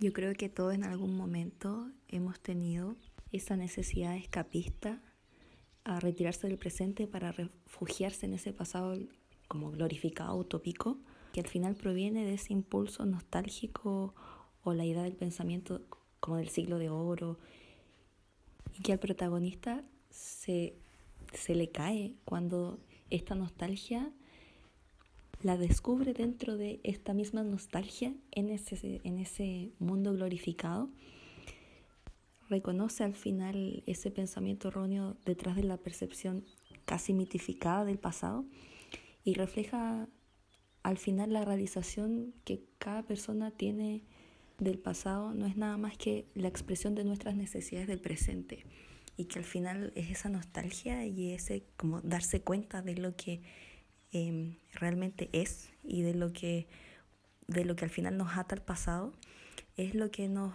da la valentía para después tomar mejores decisiones para el futuro y ser valiente para poder tomarlas. Entonces, no sé, creo que es una película muy eh, comercial, pero que da para mucha reflexión y para alguien como yo que siempre tiene mucha culpa y es como muy de estar pegada en el pasado y de vivir mucho de la nostalgia del pasado, eh, me llega mucho el mensaje de esta película. Y bueno, el último, la última película, mi top 5, eh, eh, y que más bien yo la pondría casi como top 1 realmente, es una que eh, menciono en las recomendaciones, pero que, que, me gusta mucho y que quiero recalcar aquí también, que es Cantando bajo la lluvia o Singing in the Rain, una película del año 50 musical. Esa película me gusta muchísimo porque em, es muy loca, es muy desordenada, pero es muy linda, es muy bella y también tiene un mensaje eh, esperanzador pero sobre todo tiene un ritmo y te deja una sensación de tranquilidad muy grande. Yo en momentos difíciles de mi vida la veía a diario y me calmaba mucho. Entonces, a pesar de que no creo que sea la mejor película de la historia, incluso a pesar de que es un clásico, eh, yo creo que su valor reside en lo que me hace sentir, no en su calidad como, como película. Y este top 5 que les di lo elegí estratégicamente también para demostrarles de que no tiene por qué sus películas favoritas necesariamente ser las mejores películas que ustedes consideran que existen. Por lo mismo les mencioné tres anuncios por un crimen antes de darle eh, este top 5 porque quería hacer este contraste muy grande de que una buena película, aunque ustedes consideren que es la mejor película que existe, no tiene por qué ser su película favorita. Bueno, ya hablamos de nuestras películas favoritas y yo creo que podríamos ahondar un poco en el tema de los géneros, nuestras series favoritas y los objetos, porque están muy relacionados con la cultura pop y el cine y la televisión. En verdad yo no tengo géneros favoritos, me gustan todas las películas dependiendo del momento. Em, las películas de miedo son muy entretenidas o de ciencia ficción o no sé, me encanta volver al futuro, como toda esa onda de las películas ochenteras, eh, de Breakfast Club y no sé, me gustan mucho esas películas. Em, me encantan las chick flicks que estuvieron muy de moda a fines de los 90 y principios de los 2000, estas películas como muy estadounidenses de colegio y de porristas como Bring It On, no sé, me encanta mucho esa película, o las mismas Mean Girls y um, Clueless, em, no sé, todas esas películas, eh, eh, Ten Things I Hate About You, también me encanta eh, Letters to o sea, qué mejor banda sonora que esa. Eh, no sé, me encantan mucho, mucho esas películas. Em, pero también me gustan las películas que son como existenciales, como películas que me dejan así como tres días, como, oh Dios mío, por no decir otro improperio, como, ¿qué está pasando? ¿Qué pasa con mi vida? Y me ha pasado con algunas. Las que recuerdo son The Future de Miranda Julie, que es una escritora, así que está basado en uno de sus libros, así que lo, lo recomiendo ella misma, protagoniza la película. Es una película muy extraña, no es una película que yo diría que es excelente, buena, pero no sé, me deja así como muy muy mal, sobre todo con las escenas de Papa, que es su gatito que van a adoptar, y la banda sonora también es hermosa, o sea, sale Beach House, o sea, con eso lo digo todo. Y otra película que me encantó con esto como del boom del cine coreano, que también es, muy buena, yo he visto varias películas y recomiendo meterse allí, em, aparte de Parasite, eh, que es eh, increíble, ganó todos los Oscars y todo el mundo debería verla, es una pieza de la historia que debería estar consagrada, em, es Burning de Lee Chang-dok, que salió el 2018 em, y está en Netflix y es espectacular, está basada en un cuento de Haruki Murakami. Y en otro libro creo que también que no me acuerdo, pero el de Murakami es como la base que eh, se llama Quemar Graneros, si no me equivoco. Y sale Yuan In, que es uno de mis actores coreanos favoritos de como dramas, películas. Y esa película me dejó, pero así mal, es increíble, es hermosa.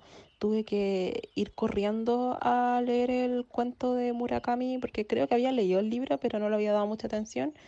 Em, entonces no tengo como géneros preferidos, pero hay un género que no me gusta y la gente me va a odiar.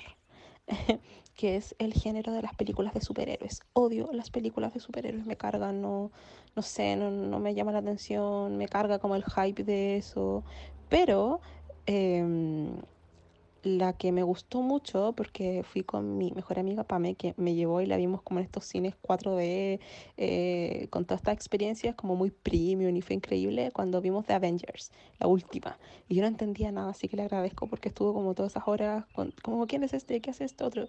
Y lloré y todo, y después la vi en, en un vuelo, me acuerdo que es muy buena, así que tengo pendiente ver Avengers y también me llevó a ver que fuimos para su cumpleaños a ver la última de Star Wars y mm, yo nunca le había querido dar una oportunidad a Star Wars, me había quedado dormida, de verdad lo intenté, pero lo haré. Tengo como esas dos metas de cuarentena, como ver The Avengers completa toda la serie y Star Wars.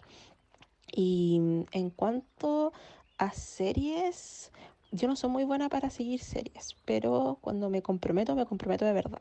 Por ejemplo, cuando veo dramas coreanos, que también forman parte como del género de series, eh, los veo en emisión así religiosamente o cuando estoy un poco atrasada los veo de una. Si soy esas personas que puede estar una noche entera viendo una serie hasta que la termina. Entonces por eso me cuesta comprometerme porque siempre estoy muy ocupada. No es como una película que la ves dos horas y punto. Um, entonces eh, no tengo como géneros preferidos de dramas coreanos, pero me encantan los que involucran temas como de corrupción, política y, y todo eso como que me hacen reflexionar sobre la sociedad eh, sí, me encantan. Mis dramas favoritos yo diría que es eh, Healer, me gustó mucho, Doctor Stranger, eh, It's Okay That's Love, o ese drama, o por favor veanlo. Eh, también me gustó mucho Moon Lovers, Scarlett Harry, o sea, lloré todos los, los, episodios con eso, o sea, mejor drama. Em, ¿Cuál es el otro? Goblin. Oh, de verdad, mi sueño es como ir a todas las locaciones de ese drama. Y últimamente ve Itaewon Class y me encantó, así que también lo recomiendo. Y en series, pucha, cuando chica, no sé, me acuerdo que vi Dawson's Creek. Me, me gustaba y después me cargó como cuando se puso como muy sentimental y como triángulos amorosos, como que cuando salieron del colegio como que la odié. Eh, y otras series que he visto, por supuesto vi Game of Thrones, sufrí como todos los años con eso, para la. Eh, obvio que odié el final y todo, pero religiosamente lo vi como esa gente que es fan de Game of Thrones. Eh, y ¿qué otras series me gustan? Pucha, he visto, he visto todas las que están de moda, así como Sex Education, Stranger Things, eh, Chernobyl, todas esas cosas las vi. Eh, buena, no soy como fanática de ninguna, pero, pero mi serie favorita de la vida es eh, House of Cards. Entonces, por supuesto, para mí fue muy doloroso cuando pasó todo lo de Kevin Spacey, se descubrió todo sobre él eh, y lo sacaron de la serie y él, la última temporada fue un asco. Estaba muy, estuvo muy mal hecha y no le hizo justicia a lo espectacular que es esa serie. O sea, refleja toda una carrera de ciencia política de relaciones internacionales en un par de temporadas. Eh, y claro, ahí viene el cuestionamiento de, ¿es importante separar la obra del autor? También lo que está pasando ahora con el tema de J.K. Rowling y Harry Potter. Eh, entonces es un tema bien complicado. Así que, no sé, me encantan las series, me encanta la gente que se compromete con las series por años y cuando se transforman como en iconos de la cultura pop. Por ejemplo, yo no, no soy fan de Friends, pero todo el mundo conoce eh, la música de Friends o ciertos eh, símbolos o personajes, o lo mismo con How I Met Your Mother, Breaking Bad, que vi algunas temporadas, creo era buena, eh, Game of Thrones, no sé, todas esas series. Me encanta cuando se transforman como en parte de, del quehacer y de la cultura y de la memoria, como que uno puede escuchar la canción en cualquier parte o ve cualquier eh, elemento y es como, ¡oh! Y te lleva a ese mundo y puedes dialogar y, y es hermoso. Y lo que sí me gusta, como ya lo había mencionado, son las series animadas. O sea, eh, anime también es parte de. El anime es parte del, de la cultura pop, por supuesto. En general no soy una persona que, que me encasille con algún género u otro, porque siempre trato de estar súper abierta a, a todas las películas. Es cierto que hay algunos géneros que me gustan menos que otros, como acción, eh, las de superhéroes tampoco me gustan mucho, o terror. No me gustan mucho las películas de terror, pero creo que siempre hay que darle una oportunidad a al menos algunas películas y uno se lleva grata sorpresa. Por ejemplo, Batman de Nolan. Creo que la, la he mencionado mucho en el, en el capítulo de hoy, pero encuentro que es una obra maestra, es fantástica.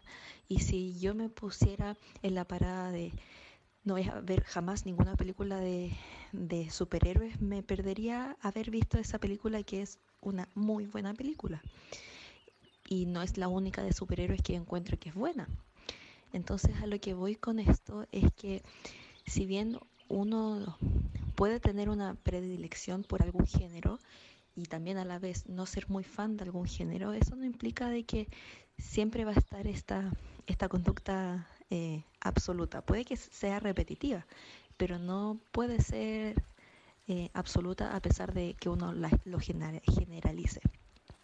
Porque al final eh, uno siempre se puede encontrar con alguna sorpresa y esa sorpresa no necesariamente es porque es la mejor película del género, sino porque al final, como el, el dicho que siempre digo, para gusto colores, y no sé, creo que el mejor ejemplo es la, en la comedia romántica. Yo no veo muchas comedias románticas, en general no son películas tan complejas, pero a mí me gusta mucho como si fuera la primera vez. No sé por qué, me encanta, la encuentro muy chistosa.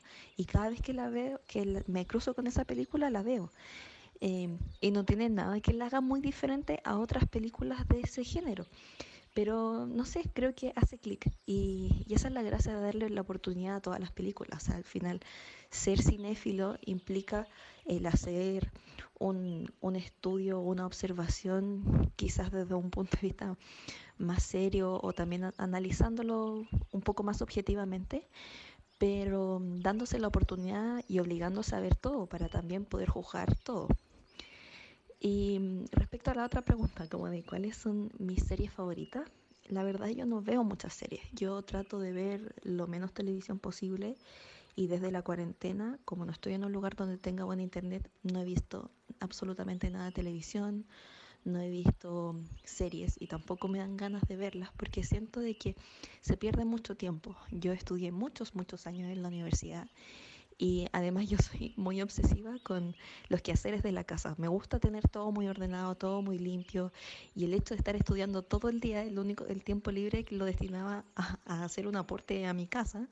Entonces, cuando llegaba a prender la televisión y veía algún canal, no sé, algún programa de algún canal o veía Netflix, en general escogía series que fueran más livianitas, primero para bajarme un poco el ritmo y que no fueran series que me angustiaran o que me hicieran pensar demasiado, pero también porque eran series que yo no me iba a disponer a ver, porque si la prendía la televisión era porque iba a estar entre medio cocinando o porque em, iba a estar haciendo, no sé, estudiando, haciendo ejercicios de matemáticas, entonces no iba a necesitar tanta concentración, así que podía tener como ese ruido de fondo pero jamás me, iba a poner a ver una, una serie en la televisión em, como lo hace, no sé, por ejemplo, mi hermano, que él a veces está una tarde entera acostado en el sillón viendo una serie. Eso es algo que yo jamás podría hacer.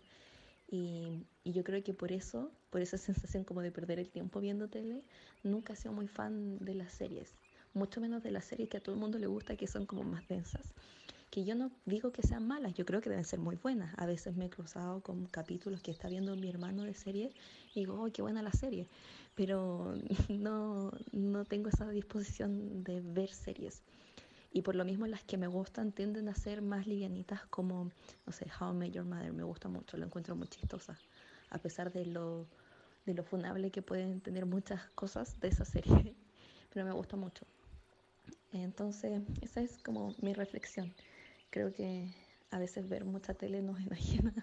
Así que es como mi proyecto tratar de ver menos tele y cuando la vea que sea realmente porque quiero. Creo que mucha gente eh, se acostumbra a ver mucha televisión eh, y como que no sin verla muchas veces.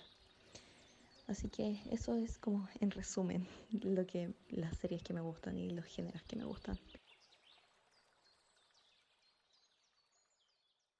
Pienso que para terminar esta gran sección y este capítulo que como decía Cata al principio va a ser extenso de larga duración para que en cada cortina o musiquita pueden ir cortando si quieren verlo en, fases porque hartas personas nos han comentado de que aprenden mucho con el podcast y lo agradecemos mucho.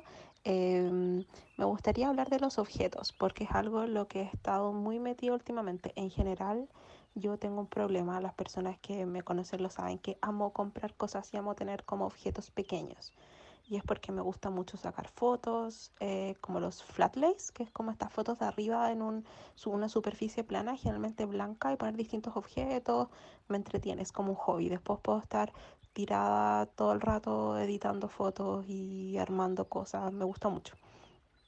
Y al mismo tiempo me encanta como eh, la idea de asociar objetos a cosas que me gustan mucho o coleccionar. Entonces, eh, Pienso, por ejemplo, en el K-pop merch, como las cosas de K-pop, que generalmente tiendes a coleccionar. Yo ya no, no estoy como en eso, porque estuve en un tiempo, pero ya no. O, por ejemplo, me encanta cuando puedes em, ver distintas creaciones, no solamente como eh, los objetos oficiales, sino que puedes ir viendo lo que otras personas como fans hacen eh, respecto a esas series o a esas películas.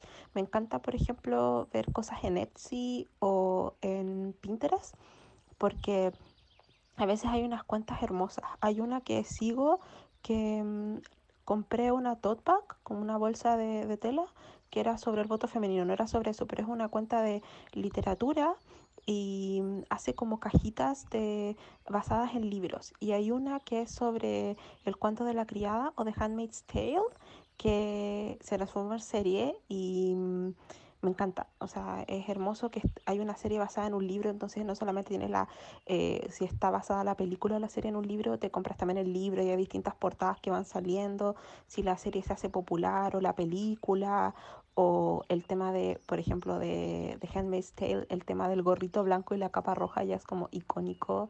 Em, y me encanta ver como disfraces de Halloween basados en películas, cosas así. O, por ejemplo, no tengo nada de eso, pero me encanta la serie de Office, que no la mencioné anteriormente, pero la amo. Em, y mi sueño es tener como un tazón que viva como World Best Boss o cosas así, me encanta. Em, y he estado muy metida últimamente con objetos de em, dibujos animados que me gustaban cuando era muy muy chica o que no me gustaban tanto pero ahora me he reencontrado con eso. Por supuesto hay todo un componente como de aesthetics ahí porque he estado siguiendo como muchas cuentas de cafés coreanas en mi cuarentena y mm, he estado coleccionando, no diría así colección, pero he estado comprando algunas cosas de Miffy. De hecho, celebramos el Miffy Day hace un par de días eh, de Snoopy y mm, metí ahí a las palmas a comprar cosas de Snoopy y hemos estado con todo eso también con Connie Fran de Conino Bakery em, por el mismo tema de las galletas y todo. Eh, Babar, que no podía encontrar nada de Babar, pero me encanta Babar. Em, ¿Qué más? Em, a ver, ¿qué podría ser como otra cosa de de basadas en serie o televisión. Em, ¿Qué más podría ser? Claro, y claro, tenemos Snoopy, Babar, Miffy, bueno, los Sylvanian Families yo los colecciono y de hecho Sorite está basada en Freya, que es la protagonista de Sylvanian Families, así que como sabrán tengo muchos em, y me encantan, me encantan como los juguetes de niños. Em, también he estado como con algunos peluches, me cargan los peluches, pero tengo como unas como peluches pequeños, como muñecos también. Eh, me encanta la gente que colecciona cosas, es muy lindo, como esa, esa idea de la nostalgia. Me acuerdo que antes, hace muchos años no voy, pero iba, no sé, al Persa Bio Bio y había lugares donde vendían juegos como tipo Nintendo que también me gusta y otros objetos como el hecho de comprar em, cosas que o encontrar cosas que tenías cuando eras pequeño o ver los antigua, como esa idea de nostalgia es muy bella y he estado siguiendo a varias cuentas que venden estos juguetes, o sea, no sé dónde van y los venden, o sea, eh, puedes encontrar cosas eh, de todos lados. Eh, a veces yo veo, oh, yo tenía este estuche, yo tenía esta mochila, tenía esta Barbie, porque me encantaban las Barbies, también eso es parte como de, de mi historia. Em, o como lo habíamos mencionado con la Cata cuando estábamos planeando este episodio, que por ejemplo el extraño mundo de Jack, que a mí me encanta, em, cuando era adolescente, porque era como gótica, eh, amaba Jack y tenía muchas cosas de eso, así que también me acuerdo que en ese tiempo, como en los 2000, primera década de los 2000, estuvo como bien de moda. Em, y es súper lindo como las personas también van intercambiando cuando ya tienen más poder adquisitivo de alguna forma, pueden ir comprando esas cosas que a lo mejor no podían tener cuando niñes. Eh, o irse em, armando como sus espacios de infancia, niñez, nostalgia que puede ir alrededor de eso y es súper bonito como esa reflexión. Por supuesto, no caer como en el hiperconsumismo y acumular basura, que tendemos mucho a eso, pero es muy bello. A mí me encanta tener objetos. Em, ¿Qué más me gusta? Me acuerdo que no sé si conocen la aplicación Kakao Friends, que tiene varios personajes, y Tonton Friends, que también es coreana, también tengo cosas de ellos. O em, me acuerdo que las dos veces que fui a Corea me compré todo de um, A Peach, que es mi favorito. O me compré también el muñeco que sale en el eh, drama Goblin, Mr. Buckwheat, lo amo. Y me acuerdo que con la PAME como que fue todo un viaje de 35 horas trayéndonos en el avión a Mr. Buckwheat como un bebé. Eh, y es súper lindo. También tengo algunos y siempre, ya no tanto, pero siempre antes andaba con mis Sony Angels y mi Sylvanian en mi bolso, en mi cartera, en mi mochila, porque me encanta cuando voy a cafecitos a armar como un set, un flatlay y sacar fotos. Me encanta, arregla todo. Y siempre ando buscando ese tipo de objetos. Entonces, em, me encanta, me encanta. Eh, pienso que basado mucho en la idea de Amélie, cuando en esa escena, cuando encuentra la cajita de objetos y después el señor al que ayuda lo encuentra y se reencuentra con su nieto, porque creo que no hablaba con su, con su hijo o su hija, y empieza a tener todo este contacto de nuevo con su nieto. Gracias a esa cajita de objetos es muy lindo.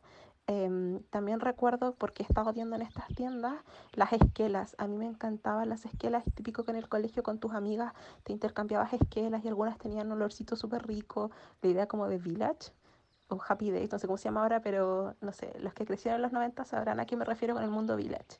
Em, y todos esos recuerdos súper lindos que uno dice, oh, yo también lo tenía, o me encantaba, o... Mm, ¿Qué más? Eh, los stickers, también hubo un tiempo que coleccioné stickers. Em, también pienso en estas eh, personas de pasto, como esta, esta planta que tenía una cara y le iba creciendo el pasto y le cortabas el pelo. O me acuerdo que tuve este como pony gordito de goma, como morado, y tengo fotos con eso. O mm, me acuerdo que cuando era chica siempre quise tener una rosalba. No sé si alguien aquí sabrá lo que es, pero una muñeca muy grande como del no sé, me dio un metro como el porte de, una cuando tenía esa edad y tenía el pelo y iba saca, como sacando el moño y le crecía el pelo y le hacías peinado y todo. Y caminaba, como que tú podías como maniobrarla para que caminara. Yo soñaba con una rosalba y me acuerdo que para una Navidad en la caja era muy parecida a una rosalba. Y yo como, oh sí, por fin. Y la abro y era como, no sé, rosaura. Era como, no la rosalba, como que mis abuelos se equivocaron o les dijeron que esa era en la tienda. Y yo no dije nada porque siempre me enseñaron a ser agradecida y nunca como decir no me gusta este regalo. Pero me acuerdo que me dio tanta pena y como que obvio lo jugaba con ella, pero era triste porque yo quería la rosalba. Y y cuando hablo estas, estas cosas con mis amigues es muy entretenido. O me acuerdo cuando mi tío me regaló su Super Nintendo y yo amaba Super Nintendo y tenía eh, mis juegos era el Killer Instinct y Donkey Kong Country y lo amaba. Incluso con mi abuelita jugábamos así como con los monitos, con Diddy Kong y Donkey Kong y ahí jugábamos y ella también jugaba pasando las etapas y me acuerdo que ella siempre me iba a buscar viajar al colegio, pero un día en que cuando yo salí no estaba y venía llegando corriendo y yo así como, ¿qué te pasó? Yo tenía como 10, 11. Y me dijo, oh, perdóname, que estaba jugando Donkey Kong y se me pasó la hora y fue muy divertido. Siempre nos acordamos de, esa anécdota. O cuando ella me compraba las Barbies de mm, las películas, que ya había mencionado que me encantaban mucho las películas de Disney y me compraba los VHS. Tuve la muñeca de Mulan, la de Blancanieves, la Sirenita. me acuerdo que mi tío me regaló la Esmeralda y Quasimodo del Jorobado Notre Dame. Eh, y todas esas cosas, no sé qué pasó con, con, eso, yo tenía muchos juguetes porque fui, eh, hija única y primera nieta, primera sobrina, primera todo por muchos años, entonces fue como muy consentida en ese sentido, pero eh, soy muy agradecida de haber tenido todos esos objetos que me hicieron muy feliz, todos esos recuerdos que tengo con mi prima, que ya no está cuando hacíamos estas carpas con toallas después de bañarnos en la piscina en el verano y jugábamos a las Barbies tomando leche con plátano que nos hacía mi tía y veíamos Sailor Moon. Y hacíamos historias de Barbie súper dramáticas porque nos basábamos en las teleseries mexicanas y venezolanas que veían mi tía y mi abuelita. Así como que se le perdió el hijo, eh, quedó inválida, quedó ciega y hacíamos estas cosas con la Barbie, en fin, tengo como eh, esos sentimientos muy hermosos y recuerdos a partir de los objetos.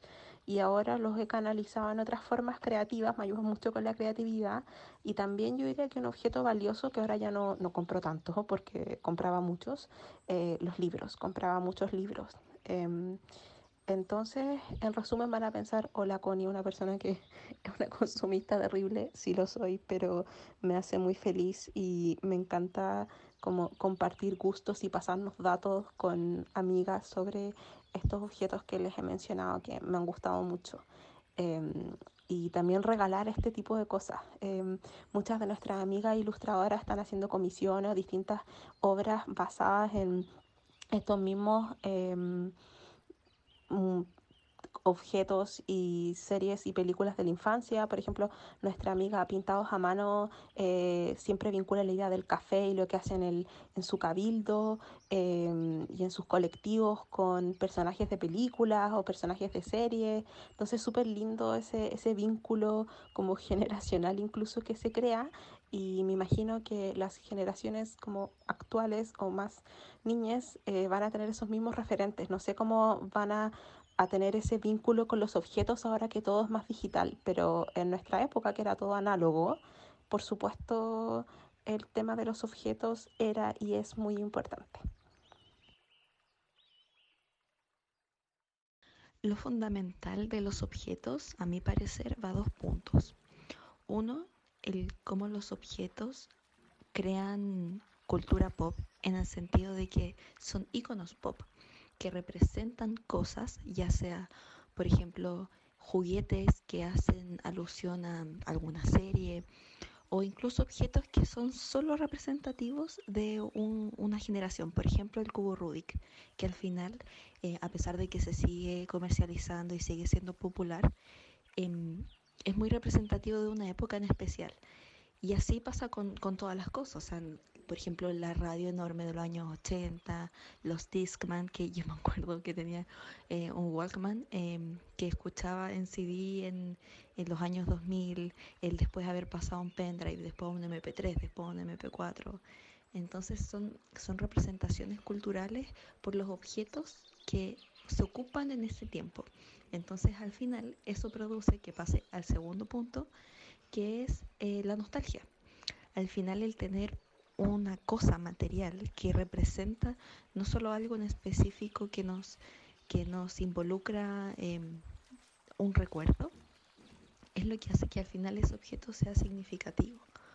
Entonces, eh, a mí me pasa mucho de que yo trato de ser eh, lo menos consumista posible porque yo reconozco que soy muy amarrete, trato de gastar lo menos plata posible eh, y me cuesta, porque muchas veces uno se encuentra con objetos, sobre todo entre más nostálgico es, más te dan ganas de comprarlo eh, y trato de, cuando me gusta mucho, permitirme algo, pero eh, a mí me pasa que soy muy apegada a las cosas y lucho con eso. Entonces soy de no botar las cosas. Mis juguetes los, los regalé recién el año pasado y estuvieron debajo de mi cama, encima de mi closet durante muchos, muchos años que obviamente nunca jugué, pero me daba mucha pena el, el, el tema del desapego porque al final es por un lado como la culpa de pucha, quizás no los disfrute tanto, quizás podría ir a buenas manos, pero aún así como que uno no confía.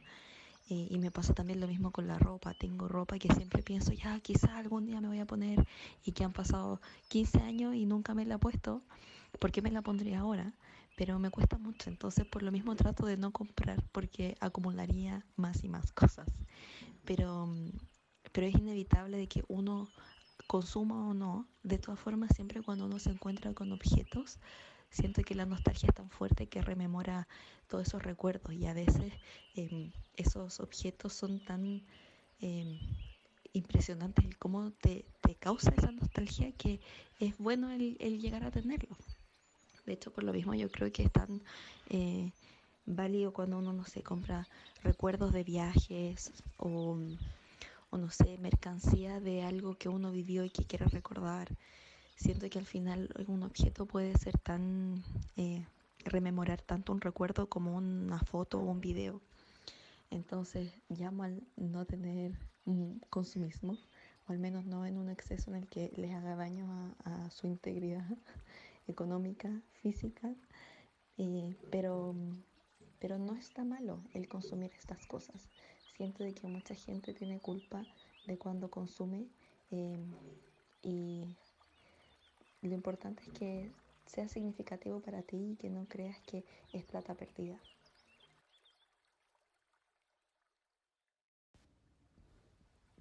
En la recomendación musical de esta semana estuvimos pensando harto con la cata. Si poner alguna canción de una banda sonora que nos gustara. Por ejemplo, inmediatamente salió en mi cabeza la banda sonora de Juno, que es hermosa.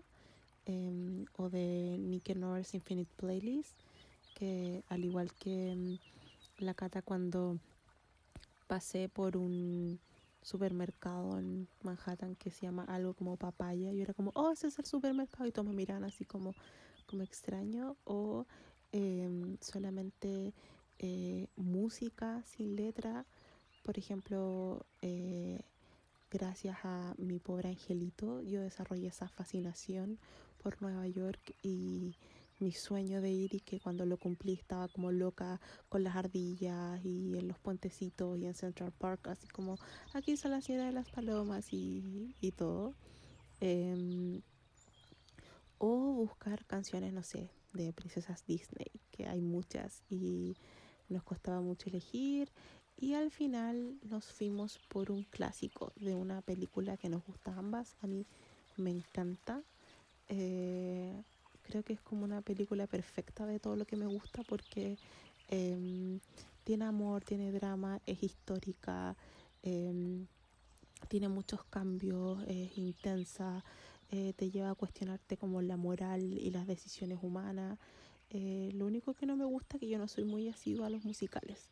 No me gusta como que los personajes estén hablando y de repente se pongan a cantar, pero puedo soportarlo.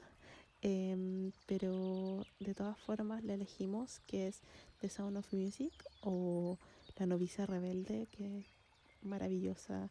Capitán Fontrap, o sea, imagínense lo soñado y mm, les recomiendo em, mucho que la vean, sobre todo con, sus abuelitas o, o, sus papás, que es increíble. O sea, la pareja de Julie Andrews y Christopher Plummer, o sea, icónica. Eh, les recomiendo también una película que yo adoro, que eh, claro, creo que esta estaría también en mi top 10, que es The Beginners, donde él actúa. Y elegimos em, la canción Mis Cosas Favoritas, porque estamos hablando de cosas favoritas y es maravillosa. Así que escúchela. Raindrops on roses and whiskers on kittens, bright copper kettles and warm woolen mittens, brown paper packages tied up with strings. These are a few of my favorite things. Cream colored ponies and crisp apple strudels, doorbells and sleigh bells and schnitzel with noodles, wild geese that fly with the moon on their wings. These are a few of my favorite things. Girls in white dresses with blue satin sashes, snowflakes that stay on my nose and eyelashes, silver white winters that melt into springs. These are a few of my favorite things. When the bites, when the bee stings, when I'm feeling sad, I simply remember my favorite things, and then I don't feel so bad.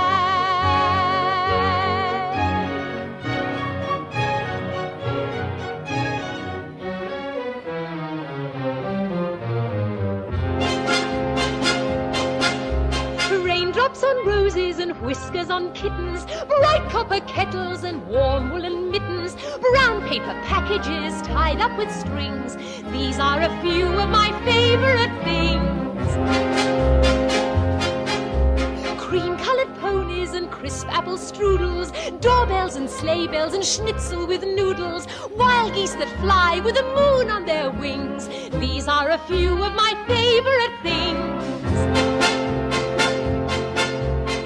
Girls in white dresses with blue satin sashes, snowflakes that stay on my nose and eyelashes, silver white winters that melt into springs. These are a few of my favorite things. When the dog bites, when the bee stings, when I'm feeling sad, I simply remember my favorite things, and then I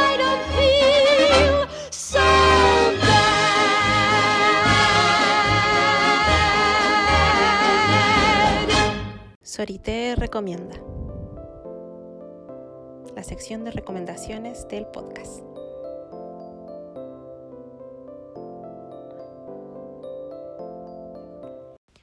Mis recomendaciones de esta semana tienen más que ver con la experiencia y la nostalgia, porque em, yo hace años que no veo tele, o sea, no, no prendo una televisión en mi, en mi dormitorio, o sea, sí veo tele eh, al almuerzo o en algunos lugares, no es que esté aislada, pero me refiero de que la televisión ya no es tan importante en mi vida, entonces siempre lo veo como eh, algo bien nostálgico. Así que mis recomendaciones van por ese lado. En primer lugar, quiero recomendar un video que es sobre Björk, cuando ella era muy muy joven, eh, que ella explica cómo ve la televisión y es maravilloso. Ella decía que um, un poeta islandés le había dicho que um, habían como personitas o alguna tecnología que hacía que eh, la televisión como que leyera tu mente y por eso ella cuando era niña estaba muy asustada de la televisión y le daba dolor de cabeza cuando la veía. Y después tuvo un libro sobre televisión y ella dejó de tener miedo y ahí ella plantea de que la verdad científica siempre es la mejor y de hecho en el video es maravilloso porque ella tiene un televisor de estos antiguos como con la parte de atrás que me imagino que algunos de ustedes todavía tienen en su casa como un potito atrás gigante o como esos computadores eh, antiguos y, y ella empieza a hablar de que está como de vacaciones creo que es como navidad si no me equivoco eh, y ella empieza a hablar de su curiosidad respecto a la televisión y empieza a abrirlo y es bello porque se ven como todos los cablecitos y de verdad se ve como un, un mundo, como una ciudad dentro de, de la televisión. Y mm, en verdad yo nunca fui de esas personas, pero sé que a algunas niñas les gusta como abrir los relojes o las radios, cosas para ver cómo funcionan adentro. Eh, entonces es muy divertido. Eh, les recomiendo por favor que vean ese, ese video de Björk sobre la televisión. Nos puede dar como varias lecciones respecto a lo que está pasando ahora. Mi otra recomendación es Netflix Party. De verdad, Netflix Party cambió mi vida para mejor, el mejor invento que ha ocurrido, eh, que es una extensión gratuita para el navegador Chrome, donde puedes ver eh, todo el contenido de Netflix con tus amigues y hay una barra lateral donde puedes chatear, así que es increíble porque puedes ir comentando eh, lo que estás viendo y lo he ocupado muchísimo. Eh, lo usamos también para nuestro estudio Ghibli Day y fue muy divertido como íbamos viendo las películas y, y todas comentábamos y mm, hemos podido ver series con, con mis amigas, eh, anime, dramas coreanos, películas, así que eh, lo recomiendo, es un buen ritual de no solamente ver Netflix, sino que también hacerlo un poco más social respecto a lo que está pasando en la cuarentena y que ahora eh, no podemos, por ejemplo, ir al cine, lo que es muy triste porque me encanta ir al cine y me encanta comer cosas en el cine. Eh, así que esa es mi recomendación. Si tienen como otras eh, plataformas amigas para um, ver películas o series de ese tipo, por favor recomiéndolas. Son muy eh, valiosas. Y mi otra recomendación es yo iría a juntar dos cosas. Uno, que en el primer ciclo del Club de Cine, entre los regalitos que venían para eh, homenajear a Agnes Barda, estaba un bingo de Agnes Barda que tú podías hacer tu propio bingo, podías descargarlo y recortar y em, hacer como estos desafíos para ver todas tus películas y plantearte ese desafío. Entonces, en ese sentido, también tomé esa idea de hacer un bingo donde puedas tomar, si es que tienes tiempo en este periodo de cuarentena, o puedes compartirlo con tu familia o personas queridas.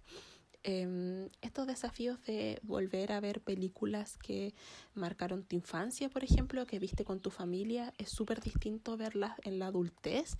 Es una reflexión que yo siempre hago, sobre todo con películas que para mí tienen un mensaje feminista muy fuerte o eh, ver todas esas películas que tenías como pendientes en algún lugar o series a medio terminar eh, me parece que es un desafío bastante rico y muy especial. Eh, tengo amigas que están viendo series que nunca habían visto antes o la están volviendo a ver o el desafío que tenemos nosotras de, de volver a ver Sailor Moon. Yo he estado eh, un poco al debe con, con, eso y no tengo tiempo para nada, pero trato de ver eh, distintos animes o algunos dramas, así que ha sido muy bonito y también es interesante como usar la idea de bingo o de una libreta como para ir tomando notas. Por ejemplo, ya si yo vi X película de Disney a los 8 años, ¿qué pensaba en ese momento? ¿Cómo ha cambiado mi visión ahora? O um, volví a ver esta, esta película o esta serie que me dice, o por ejemplo estoy viendo esta película o serie, programa que um, se realizó hace tantos años, eh, que ha cambiado, cuál era el contexto. Pasa mucho en las series de que son más de humor, que de repente se mandan unos chistes que es como, o no deberían haberlo dicho, pero en ese momento quizás no se debatía, no sé. Eh, o también plantearte desafíos que tengan que ver más con aprender y desarrollar una conciencia social respecto a temas, por ejemplo, eh, ver películas eh, realizadas por eh, disidencias, em, eh, no sé, ver películas o, o, series que estén realizadas por eh, artistas y creadores eh, afrodescendientes, por mujeres. Em, todos esos desafíos también son súper interesantes y valiosos, así que esas serían mis recomendaciones para esta semana. Y también aprovecho de invitarles y recordarles si es que ya se inscribieron para celebrar nuestro primer Sailor Moon Day el próximo lunes 29 de junio. El cumpleaños de Serena es el 30, pero es día laboral, así que por eso lo, lo hicimos el, el, día feriado. Y si no se alcanzaron a inscribir eh, o por cualquier otra razón, eh, también vean Sailor Moon porque es increíble. Así que esa sería como la última parte de, de mi recomendación. Así que ahora le doy el pase a la cata para que dé las suyas.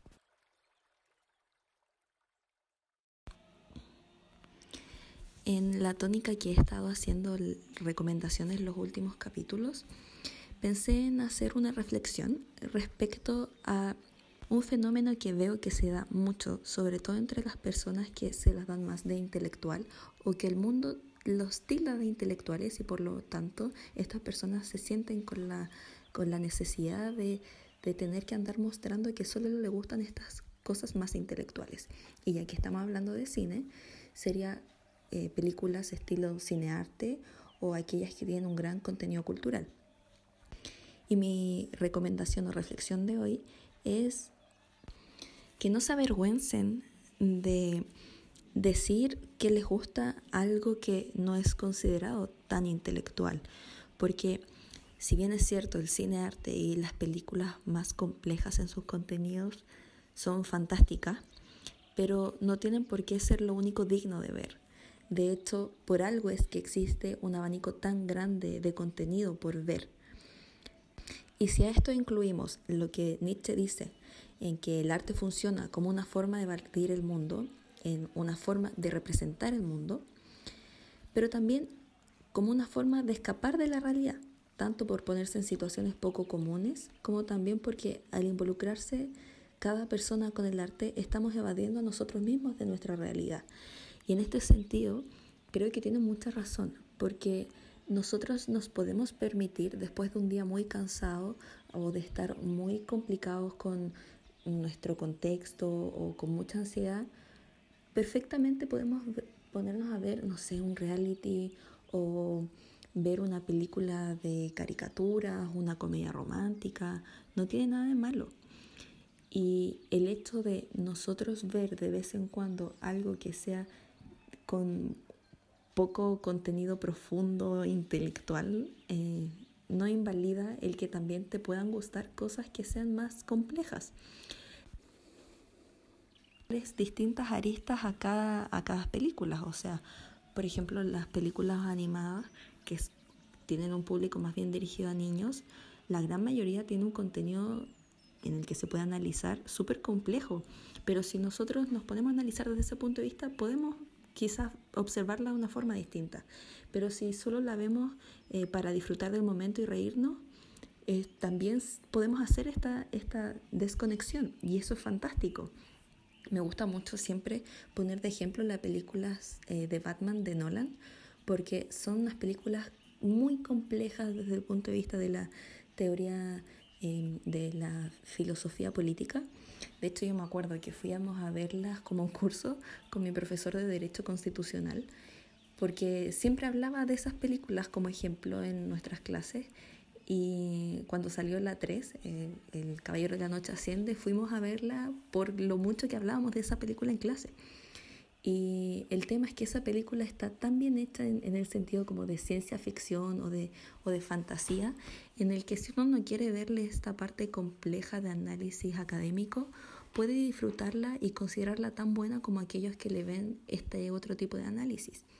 Y créanme que es ese tipo de análisis dual se puede hacer en incluso las películas o en las series más comerciales o como mucha gente a veces maldice de solo disfrute y para pasar el tiempo. Y además también hay que pensar en que el arte es la mejor forma de estimular nuestros sentidos y por lo tanto también nuestras emociones. Entonces, según lo que necesitemos en el momento es lo que vamos a consumir. Les voy a dar un ejemplo muy concreto. Una de mis películas favoritas es Singing in the Rain o Cantando bajo la lluvia. Es una película creo del año 52 eh, protagonizada por Jim Kelly, David Reynolds y Donald O'Connor. Esa película es un musical y por lo menos la mitad de la película es baile y canto. Y mucha gente cree que los musicales son películas de poco contenido cultural o de bajo contenido intelectual. Eh, pero a mí en lo particular me encanta. Es una película que me da muy buenas sensaciones, me calma muchísimo.